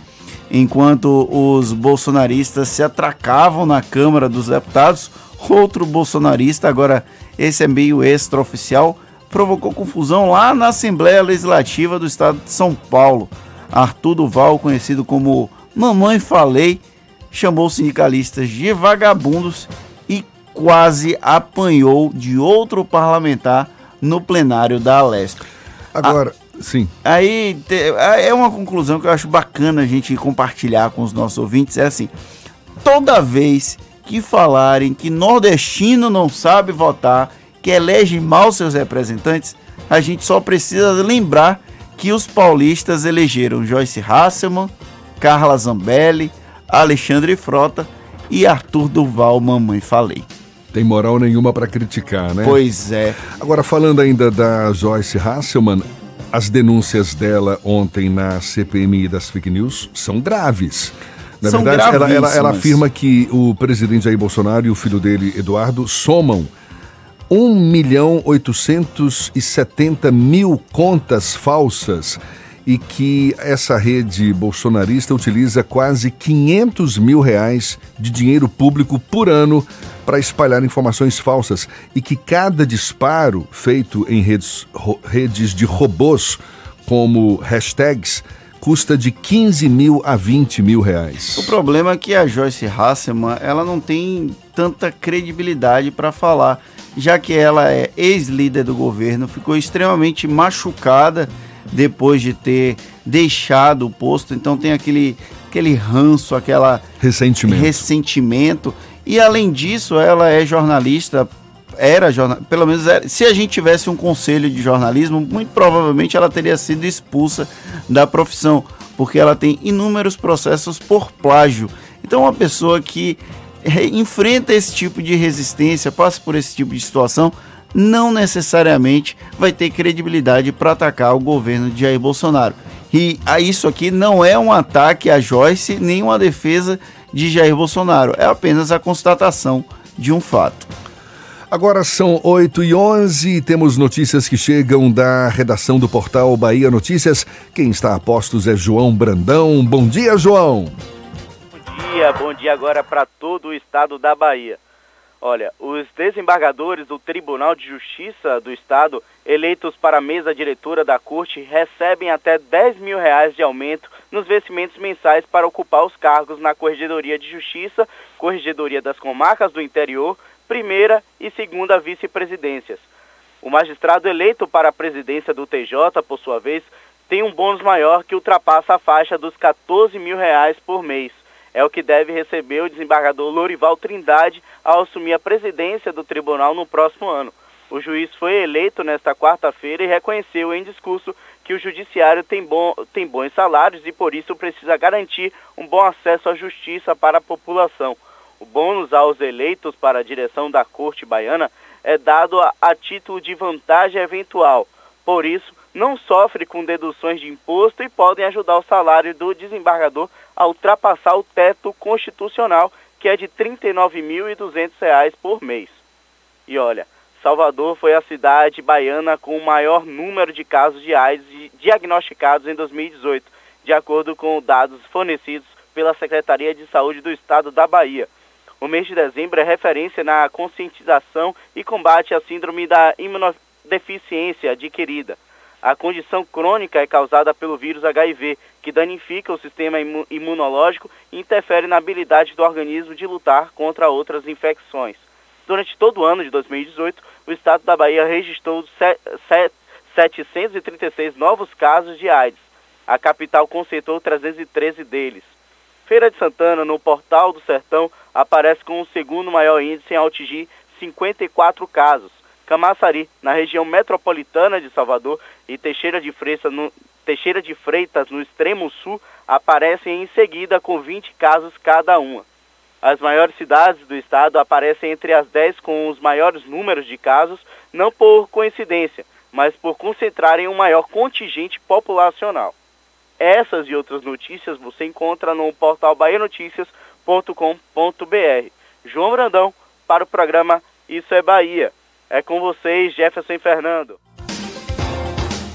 Valeu, João, muito obrigado. Agora 8 e 14 e a Justiça Baiana negou o pedido de proibição do aplicativo Boozer, que conecta passageiros a empresas de transporte fretado. O juiz Glauco Dainese de Campos, do Tribunal de Justiça da Bahia, considerou não haver motivos para interrupção no funcionamento do aplicativo. O pedido foi feito pela Associação das Empresas de Transporte Coletivo Rodoviário do Estado, que acusava a startup de atuação ilegal e concorrência desleal.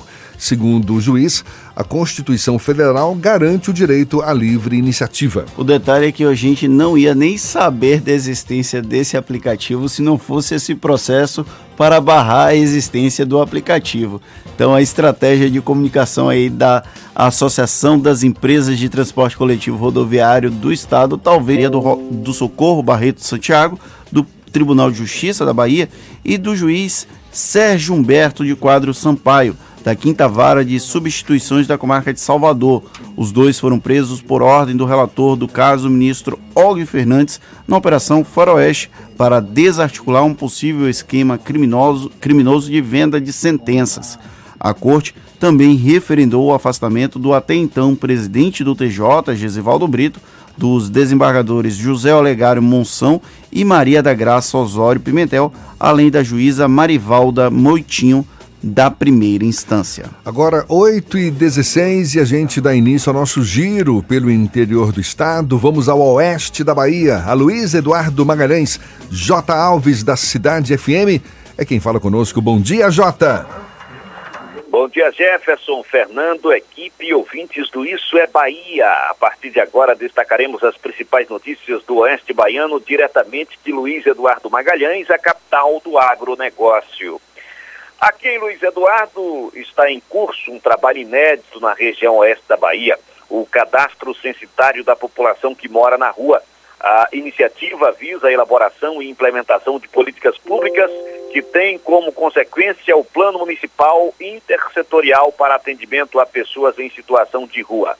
O objetivo é implementar políticas públicas para o enfrentamento e monitoramento das pessoas em situação de rua o trabalho é conduzido pela Secretaria de Trabalho e Assistência Social e está sendo desenvolvido pelos técnicos da Prefeitura, notadamente psicólogos e assistentes sociais.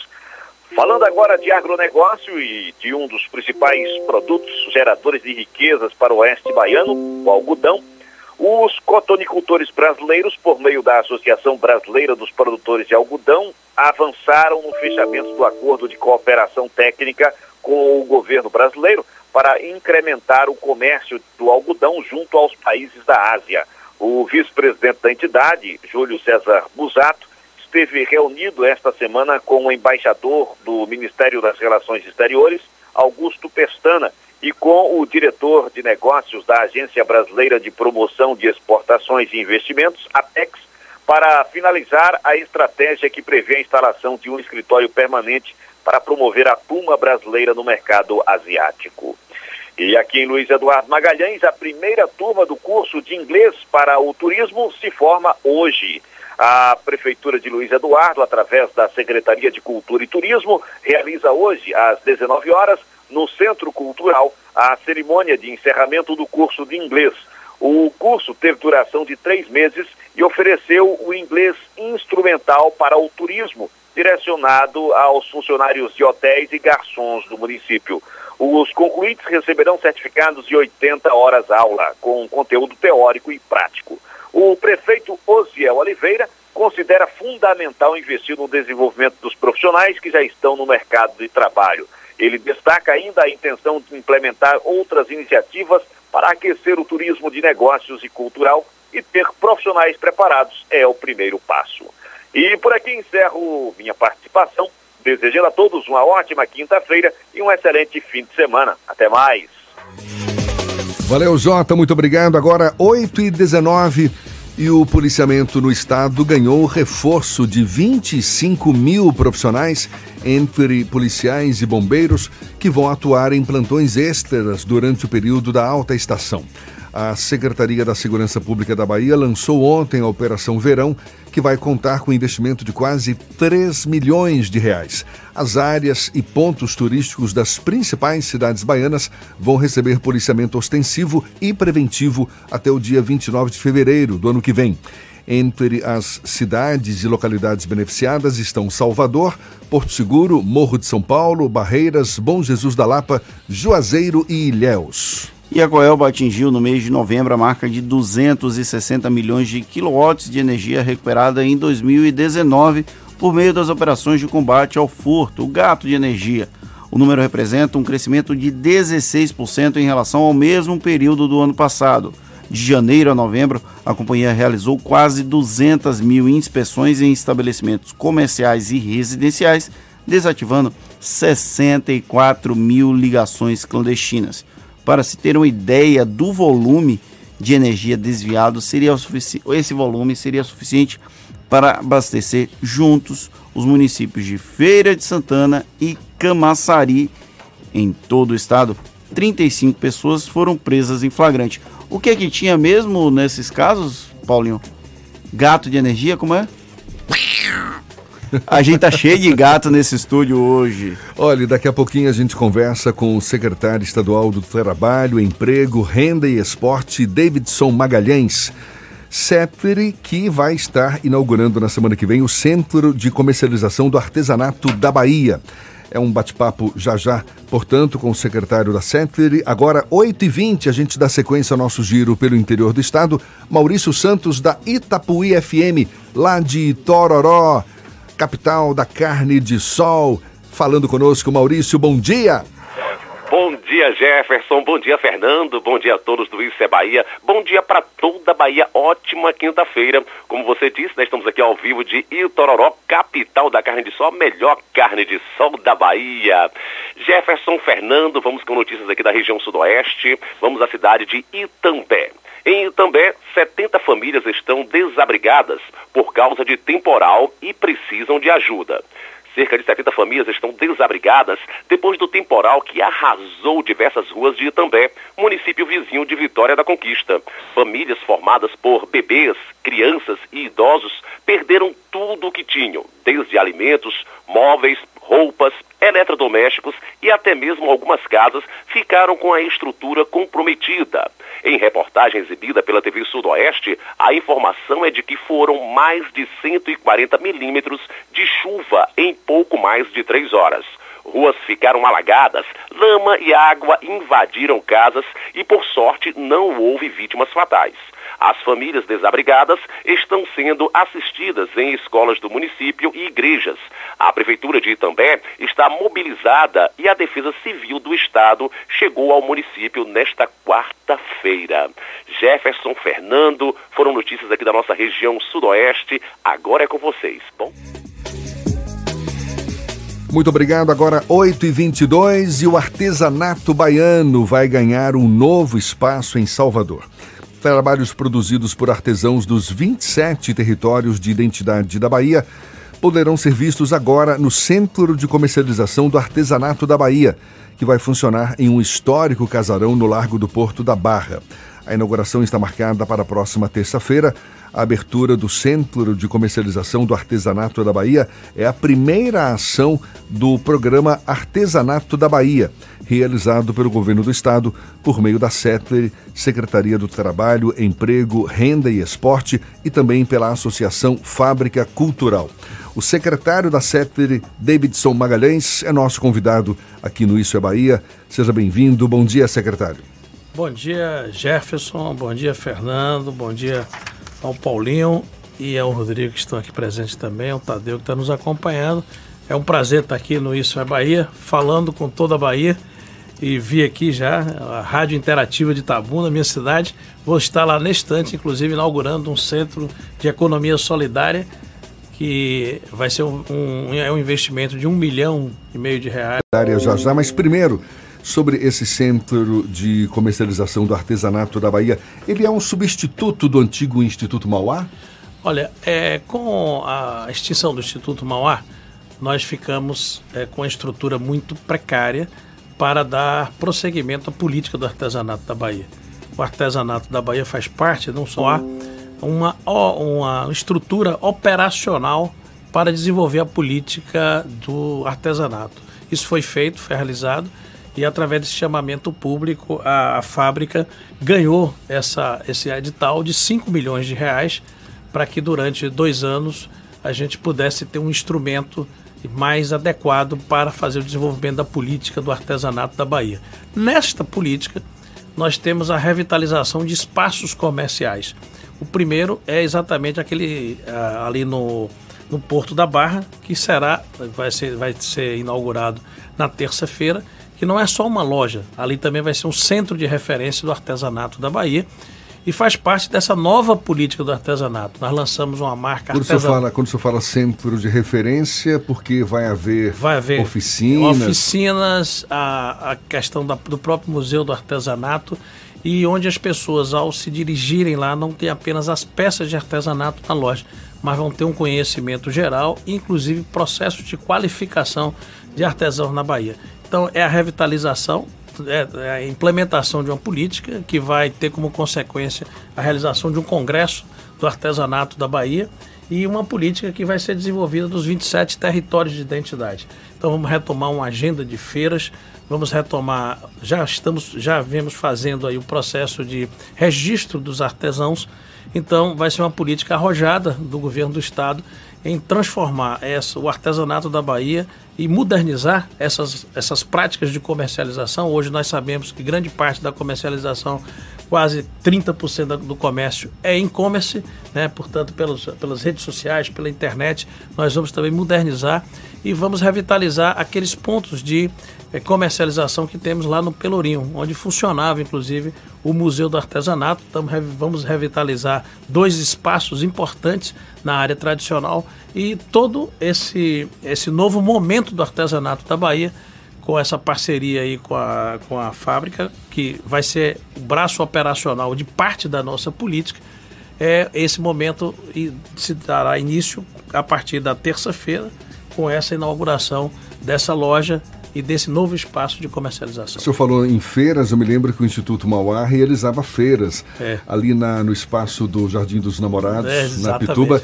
A ideia é essa, retomar essas feiras periódicas e, e, já agora em 2019? É, nós vamos já a partir de, logo depois desse evento, nós teremos agora no período do verão, que é a alta estação e que é um espaço, um momento importante para realização e criação de oportunidade de negócio para os artesãos. Nós já vamos começar agora uma agenda, temos uma reunião, um encontro com os artesãos logo depois da inauguração, para definirmos um calendário de, de feiras imediatamente, mas isso numa nova concepção. Né? A ideia nossa é que essa marca artesanato da Bahia, ela não só seja uma nova marca para o artesanato da Bahia, mas traga um novo conceito nós precisamos inserir o artesanato da Bahia dentro desse contexto de competitividade também que tem, entre outras praças no Brasil e como referência também para que os turistas, nós temos não só uh, essa nova, nessas novas feiras aqui, mas vamos fazer as feiras, inclusive regionais. Mas é possível que haja alguma feira ainda neste ano, aproveitando com, o período do, do Natal? Nós estamos trabalhando aí na oportunidade de ver um espaço, inclusive, onde já tem um fluxo grande de pessoas para voltar,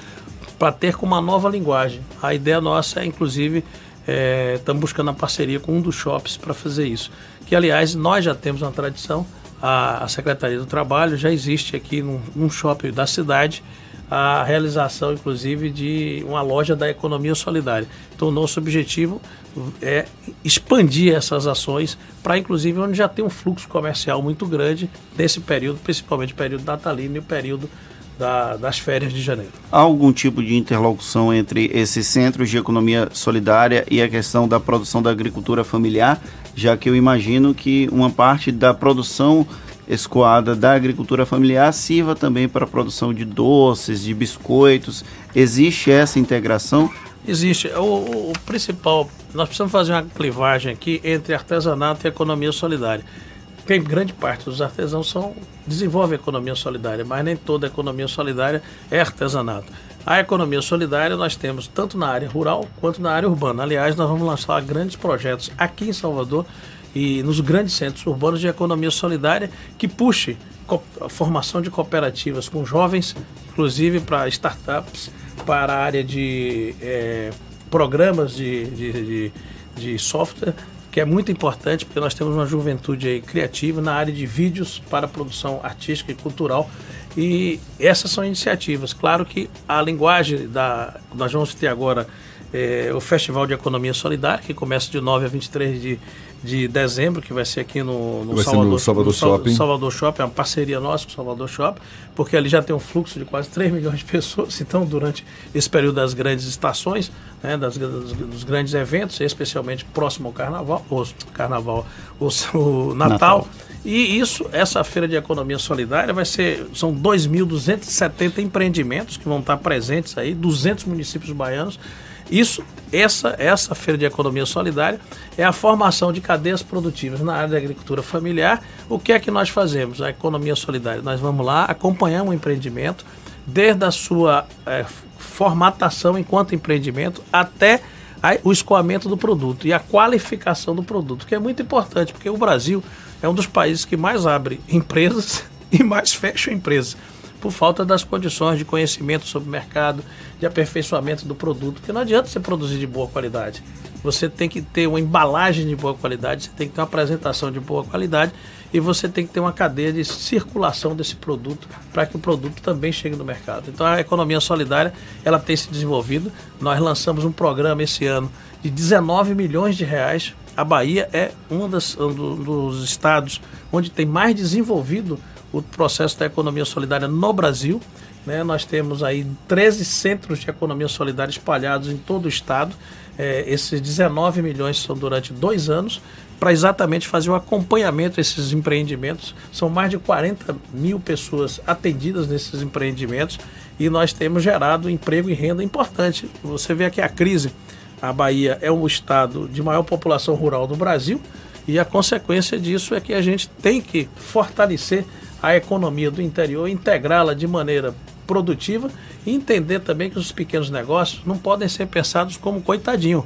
Nós temos que dar a eles a, a, a capacidade é, gerencial, a capacidade para que eles sejam empreendedores, é, diremos assim, exitosos e que a gente cada vez mais que prepare um, jogue com condições para eles disputarem e terem os meios de sobrevivência, melhore suas qualidades, mas também nós nos retiremos para dar apoio a outros, né? Esse é o nosso objetivo nessa política de economia. Essa loja aqui no Salvador Shopping, né, que uhum. o, a CETRE mantém de alguma forma, é um, uma loja de coletivos, que é, é, é uma iniciativa bem bacana tem outros empreendimentos nesse, nesse sentido, empreendimentos sociais que juntam pequenas lojas e aí acabam transformando numa grande loja.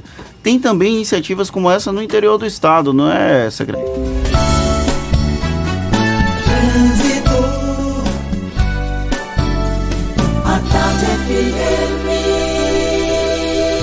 Oferecimento: Monobloco, o pneu mais barato da Bahia. 0800 111 7080. Link dedicado e radiocomunicação é com a Softcomp. Chance única Bahia VIP Veículos, o carro ideal com parcelas ideais para você. A gente volta a falar lá de cima. Cláudia Menezes, de olho nos motoristas. Cláudia. Oi, Jefferson, olha, meu assunto é com você que está no Cabula 6 agora e quer chegar na paralela. A dica é seguir para o Largo do Saboeiro e descer a ladeira do Saboeiro para acessar a paralela. Evite a descida aí pelo Doron, Naranjiba, está bem congestionada essa descida por causa de obras, tá? Eu estou aqui no final da paralela, por exemplo, você vai pegar um pouco de intensidade bem no finalzinho da avenida, mas não é nada que chegue a preocupar, não é congestionamento isso para você seguir para o centro da capital. Em outro ponto, se você está na Lucaia e quer seguir para o Campo Grande, pegue a Garibaldi, está intensa, mas depois o Vale do Canela está livre, assim você evita subir pela Federação, que tem bastante lentidão em trechos bem carregados carregados agora. Hum, delícia! Mussarela da vaca, quem prova não quer saber de outra. Mussarela só da vaca, na Bahia só dá ela. É com você, Jefferson. Obrigado, Cláudia. Tarde FM de carona com quem ouve e gosta. E olhe, em instantes, Justiça suspende nomeação de presidente da Fundação Palmares e torneio de Jiu-Jitsu vai ser realizado em Lauro de Freitas, na Grande Salvador. A gente dá os detalhes já já e também retoma o papo com o secretário estadual do Trabalho, Emprego, Renda e Esporte, Davidson Magalhães, aqui na Tarde FM 25 para as 9. Bom dia para você. Você está ouvindo Isso é Bahia.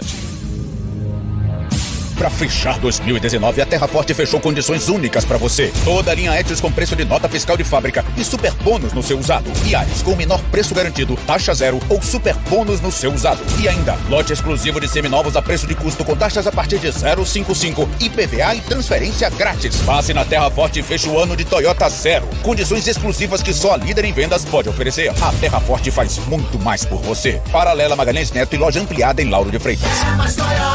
No trânsito dê sentido à vida. Cidades conectadas, inteligência artificial e desenvolvimento científico melhorando nosso bem-estar. A Sociedade 5.0 já está chegando e você é parte dessa revolução. Quarta Conferência Estadual de Ciência, Tecnologia e Inovação. Dia 5 e 6 de dezembro no Hotel Fiesta, em Salvador, com os delegados eleitos nas etapas regionais, ajudando a elaborar a nova política estadual do setor para construir a Bahia do futuro. Governo do Estado, Bahia. Aqui é trabalho. Rice Restaurante importante. Qualidade e tradição no coração da Pituba. Venha se encantar com a chegada do Papai Noel no Salvador Shopping. Um lindo espetáculo com música, dança, performances artísticas e toda a magia do Natal. Dia 6 de novembro, às 18 horas, na Praça Central. Natal Salvador Shopping. A felicidade acontece aqui. Chance única Bahia VIP. Não deixe passar. Corra para aproveitar. Super lotes de seminovos com parcelas ideais para você. Lote 1, Sandero Agile ou Siena Fire com parcelas de 399. Lote 2, Etios HD20 ou Lifan X60, parcelas de 799. Lote 3, Renegade e X35 ou Corolla, parcelas de 999. Bahia VIP Veículos, Avenida Barros Reis Retiro. Fone 3045-5999. Consulte condições na concessionária. No trânsito, a vida vem primeiro. As informações sobre a influência da economia na sua vida. Com o jornalista e economista Armando Avena. Falando de economia. O PIB brasileiro cresceu 0,6% no terceiro trimestre de 2019. E se for calculado os últimos 12 meses, já estamos crescendo 1,2% ao ano. É um bom crescimento, embora possamos crescer muito mais. Qual a explicação para o Brasil ter retomado o crescimento econômico? Em primeiro lugar, há que remeter ao governo Temer, que pode ter sido um desastre sob o ponto de vista político, mas sob o ponto de vista econômico foi muito bom e deixou uma herança bendita para o governo Bolsonaro. Foi Temer quem reduziu a inflação. Foi Temer quem reduziu os juros para 6,5% e também fez a reforma trabalhista e estabeleceu o teto dos gastos, que passou a controlar o gasto público. É claro que o ministro Paulo Guedes continuou com essas reformas e é fundamental que elas sejam reiteradas, mas é preciso que se diga que o Brasil está entrando num ciclo de crescimento.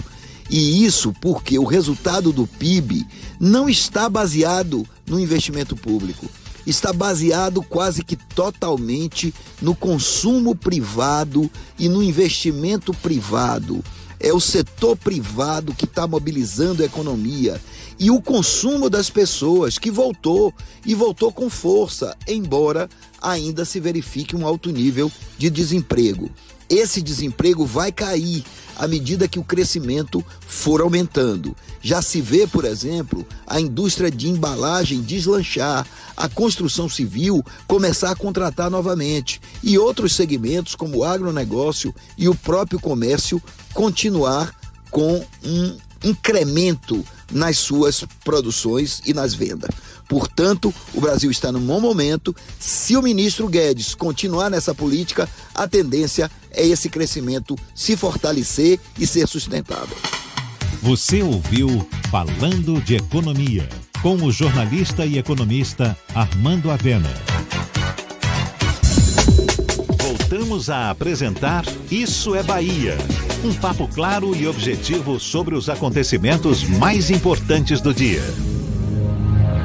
Agora, 21 para as 9, temos notícias que também chegam da redação do Portal à Tarde. Thaís Seixas. É você, Thaís. Oi, Jefferson. Bom dia. Bom dia, Fernanda. Estou de volta aqui direto da redação do Portal à Tarde, agora para toda a Bahia. Começa a funcionar hoje a Central de Atendimento e Cobrança da Procuradoria-Geral do Estado da Bahia, PGE. Com isso, os contribuintes baianos que tiverem dívidas do IPVA podem consultar o valor do débito e emitir o documento para o pagamento, evitando assim a cobrança judicial.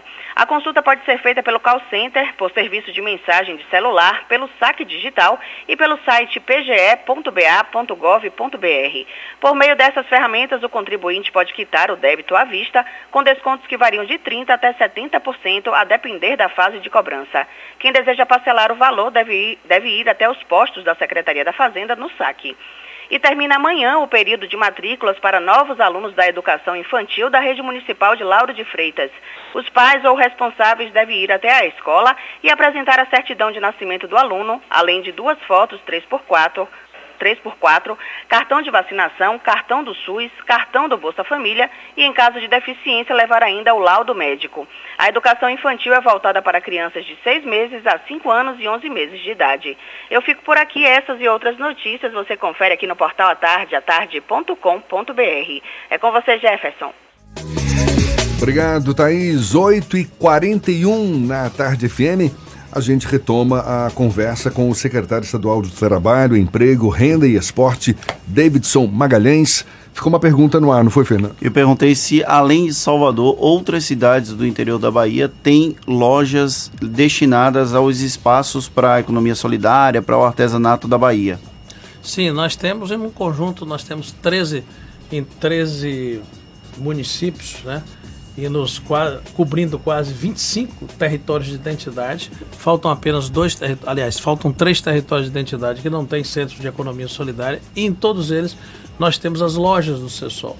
Né? Por exemplo, amanhã eu vou estar em, em Juazeiro, onde nós temos uma loja do CESOL, Uauá, nós abrimos uma loja, estamos abrindo uma loja do CESOL, que é o Centro de Economia Solidária. Hoje à tarde estarei em Tabuna inaugurando essa loja da Economia Solidária. Então nós temos vários pontos de referência. Então as lojas jogam um papel de ser o, o centro de recepção de todos os produtos da economia solidária daquela região. Além de fazer isso, nós também ajudamos a ter a comercialização. Por exemplo, feiras. Nós estamos lançando um edital agora para 10 é, experiências de feira, de espaços nas feiras públicas que queiram desenvolver e ter espaços específicos para a economia solidária em toda a Bahia. Vamos iniciar esse projeto piloto em 10 municípios para depois a gente poder expandir. Aragão, nosso setorista lá do Bahia Notícias, pergunta: O governo lançou uma licitação para contratar uma empresa de engenharia para fazer a reforma no estádio de Pituaçu. O estádio foi usado como um dos centros de treinamento da Copa América. O que será feito exatamente nesta reforma? Olha, é, o governo do estado está é, tá fazendo um estudo para fazer a concessão do estádio Pituaçu. É, nós temos ali todo um complexo, que é o estádio Pituaçu. É, ele tem um processo de manutenção que gira em torno aí de 3 milhões e meio, 4 milhões anual. Né? Nós, ali nós temos uma área extremamente valorizada. O governador quer manter o espaço de utilização dos nossos programas sociais, que são imensos, uma quantidade muito grande de programas sociais que são desenvolvidos no, no, no estádio Pituaçu mas o governo está querendo fazer uma concessão daquelas áreas. Então nós vamos fazer é, é, consertar, né, na verdade, essa reforma. É por todo ano nós temos que fazer isso ali, porque há uma, um desgaste natural, uma depreciação natural do, do, do próprio estádio. Então aquilo é a manutenção para criar as condições para que a gente possa tornar aquela área atrativa para um processo de concessão. Porque ali realmente fica, termina ficando um uso ocioso e nós precisamos dar, dar, dar, utilidade a uma área das áreas mais nobres. Ali, quando chegou agora o, o, o, metrô e com aquelas novas vias que foram abertas pelo governador Rui Costa, nós temos um espaço extremamente valorizado e que pode ser, ser tanto utilizado do ponto de vista social quanto ter um retorno do ponto de vista financeiro para o próprio Estado. Posso ir para a política, Jefferson? Tava esperando. Presidente estadual do PCdoB, como é que estão as conversas sobre o processo eleitoral de 2020 aqui em Salvador e no interior do estado? O PCdoB lançou Olívia Santana como pré-candidata, mas ainda não houve um avanço nas conversas com o governador Rui Costa. Existe algum tipo de agenda do Conselho Político no curto prazo ou isso só vai ficar para 2020? Olha, nós lançamos a candidatura da Olívia. É, temos um projeto eleitoral para o conjunto do Estado da Bahia que foi aprovado recentemente na nossa conferência. E essa é uma candidatura, na nossa opinião, extremamente competitiva. O quadro ainda é um quadro em decantação. Né? Cada está na fase ainda dos, dos, partidos apresentarem seus nomes. Isso ainda vai ocorrer na decantação. Nós estamos começando, já tivemos uma reunião eu tive uma reunião com o presidente eleito agora do PT, o Éden, inclusive para tomar posse agora no sábado.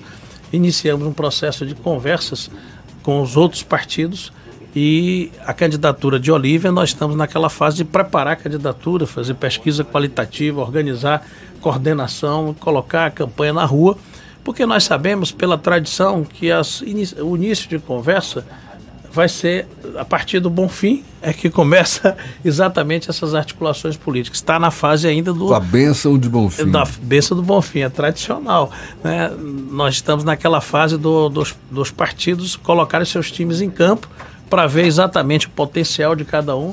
É, organizar, nós estamos estruturando a campanha da Olívia, né, definindo coordenação, fazendo pesquisa qualitativa para avaliar a situação política, afinal o nosso discurso e estamos indo para a rua que eu acho que isso vai ser uma definição lá para o mês de ma maio, abril, maio, é a tradição da política, porque também o Conselho Político não tem nenhuma reunião marcada. É, eu, eu, vi apenas pela imprensa, vi pela, li pela imprensa que o governador vai começar a tratar do tema o ano que vem, né, logo depois que terminasse o, esse ano letivo. Estamos aguardando o convite do governador para conversar. Ele vai ter um papel importantíssimo, é um grande eleitor de, de Salvador. Demorou é para o governador entrar nesse processo ou você acha que está num time legal? Não, eu acho que o governador tem um tempo dele, né? Que tem um tempo da gestão também, tem um tempo da política eu acho que cabe também aos partidos políticos se articularem sobre a liderança do governador, mas cada partido também tem os seus interesses e suas propostas. Bem rapidinho, existe chance de em 2020 Davidson Magalhães estar presente nas urnas em algum lugar? De jeito nenhum. Eu estou coordenando o projeto do PCdoB no estado da Bahia como presidente, também estou jogando papel aí como secretário é, não tenho assim essa, essa pretensão. Acho que a gente tem um papel a jogar. Estamos no meio de, um, de uma. iniciando uma gestão. Acabou o Ministério. Eu estou numa secretaria que acabou o Ministério do Trabalho, acabou o Ministério do Esporte e nós estamos fazendo investimentos altíssimos nessa área. Aliás, o governo da Bahia, esse ano, são quase mais de 30 milhões de investimento na área do esporte. Né? Amanhã o governador vai estar dando ordem de serviço em, em Piauí para a reforma do estádio, vai estar inaugurando pista de atletismo em Jiquié. São 27 milhões de investimento em, em obras para todo o estado da Bahia de equipamento esportivo. Então, estou tocando essas tarefas num momento difícil para a área do trabalho e a área do esporte, por conta da ausência de políticas públicas federais. E eu estou muito atarefado nessas, nessas, nessas demandas, portanto, não serei candidato. Tem Sem vários outros candidatos. Para pensar nas urnas. Davidson Magalhães, secretário do Trabalho, Emprego, Renda e Esporte do Estado da Bahia. Muito obrigado. Pelas, ah, muito obrigado pela pela, por essa oportunidade, Jefferson, Fernanda, todos aqui, a turma da, da técnica aí, da, da retaguarda aí, importante, o Rodrigo, o Paulinho e a todos vocês. É uma oportunidade grande. Amanhã, sexta-feira, nós estamos fazendo lá no Inch Hotel, lá no Campo Grande, comemorando 20 anos do Faz Atleta. Que são vários atletas, Alan do Carmo, Verônica, vários medalhistas vão estar lá presentes.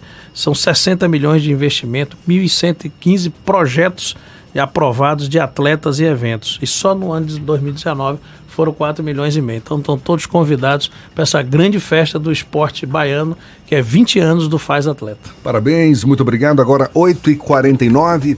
A gente dá sequência ao nosso giro pelo interior do estado. Vamos ao extremo sul da Bahia, Teixeira de Freitas. Já já! Bom dia, senhor Jajá da Eldorado FM, seja bem-vindo.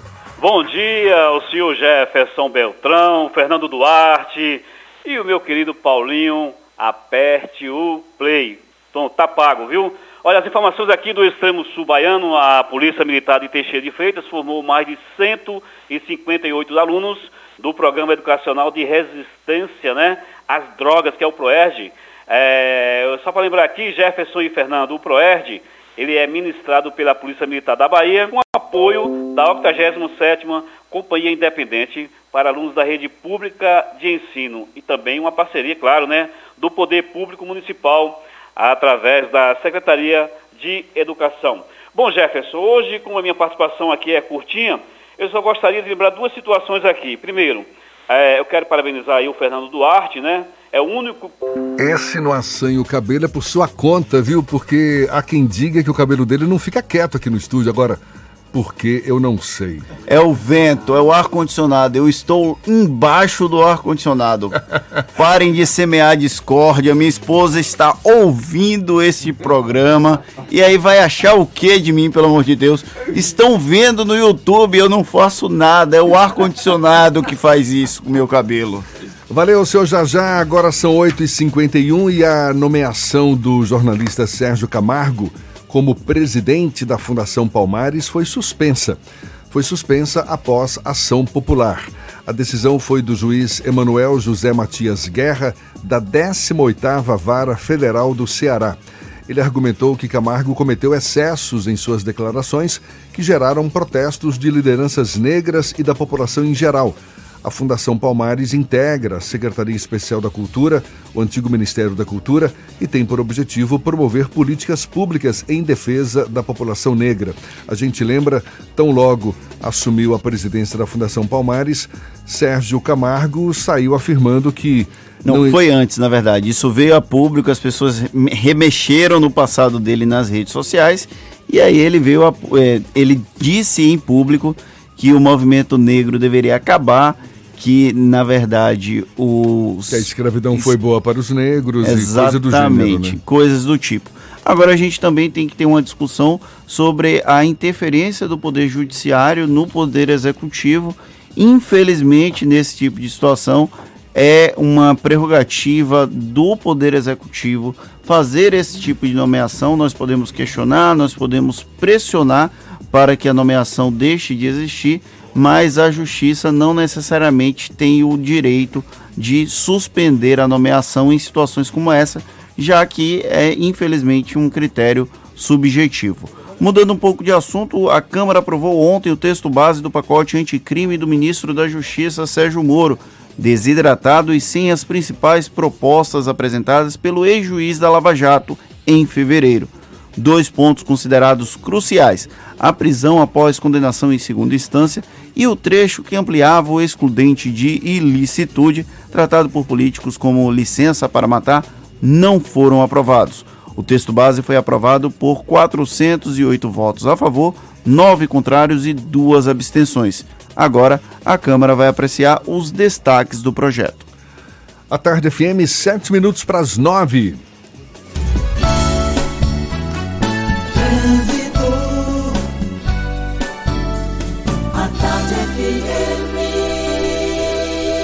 Oferecimento: Monobloco, o pneu mais barato da Bahia. 0800 111 7080. Link dedicado e radiocomunicação é com a Softcomp. Chance única Bahia VIP Veículos, o carro ideal com parcelas ideais para você. Temos novas informações com Cláudia Menezes, sobrevoando Salvador e de olho nos motoristas. Cláudia. Oi, Jefferson. A gente segue acompanhando aqui a movimentação na região do aeroporto. Estou vendo a estação aeroporto, no túnel que dá acesso à Estrada do Coco, somente nesse trecho, mas depois a Estrada do Coco está bem tranquila em direção às praias do litoral, corrigindo a minha informação, túnel não, né? Viaduto que dá acesso à Estrada do Coco. Eu vi também que o trânsito na BR não melhorou, viu, gente? A gente também viu que a paralela está bem tranquila em direção ao centro da capital. Com a Unimed você tem soluções em saúde que combinam com o seu negócio. Ligue 0800 268 0800. Unimed cuidar de você, esse é o plano. Jefferson, com vocês. Obrigado, Cláudia. Tarde FM de carona com quem ouve e gosta.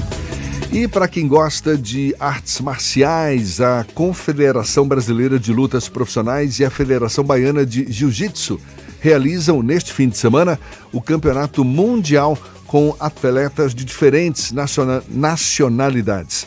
Já confirmaram presença participantes dos Estados Unidos, Espanha, França, Noruega, Suécia, Reino Unido e China. Ao todo, 12 categorias vão estar presentes no campeonato, desde lutadores do pré-mirim, que vai dos 4 aos 5 anos, até o sênior, acima de 56 anos. A competição está marcada para domingo, às 10 horas da manhã, no Centro Pan-Americano de Judô. E a delegacia de Gongogi, no sul da Bahia, está investigando uma tentativa de homicídio contra o vereador Edivaldo Oliveira. Ele foi baleado após ter a casa onde mora invadida por três homens encabuzados na noite da última terça-feira. Ninguém foi preso. Agora, 8h56, acabou, Fernando! Encerramos mais um Isso é Bahia, mais um dia que começa em nossa companhia. Nós agradecemos por ter nos ouvido nessas últimas duas horas. Amanhã às 7 da manhã estamos de volta para Salvador e região metropolitana e a partir das 8 para todo o estado para você começar o dia muito bem informado. Muito obrigado pela companhia de vocês. Valeu, gente. Olhe, quinta-feira, aproveite bem o dia. Muito obrigado pela confiança. Amanhã tem mais, a partir das 7 horas. Aproveite bem esta quinta-feira. Tchau, tchau.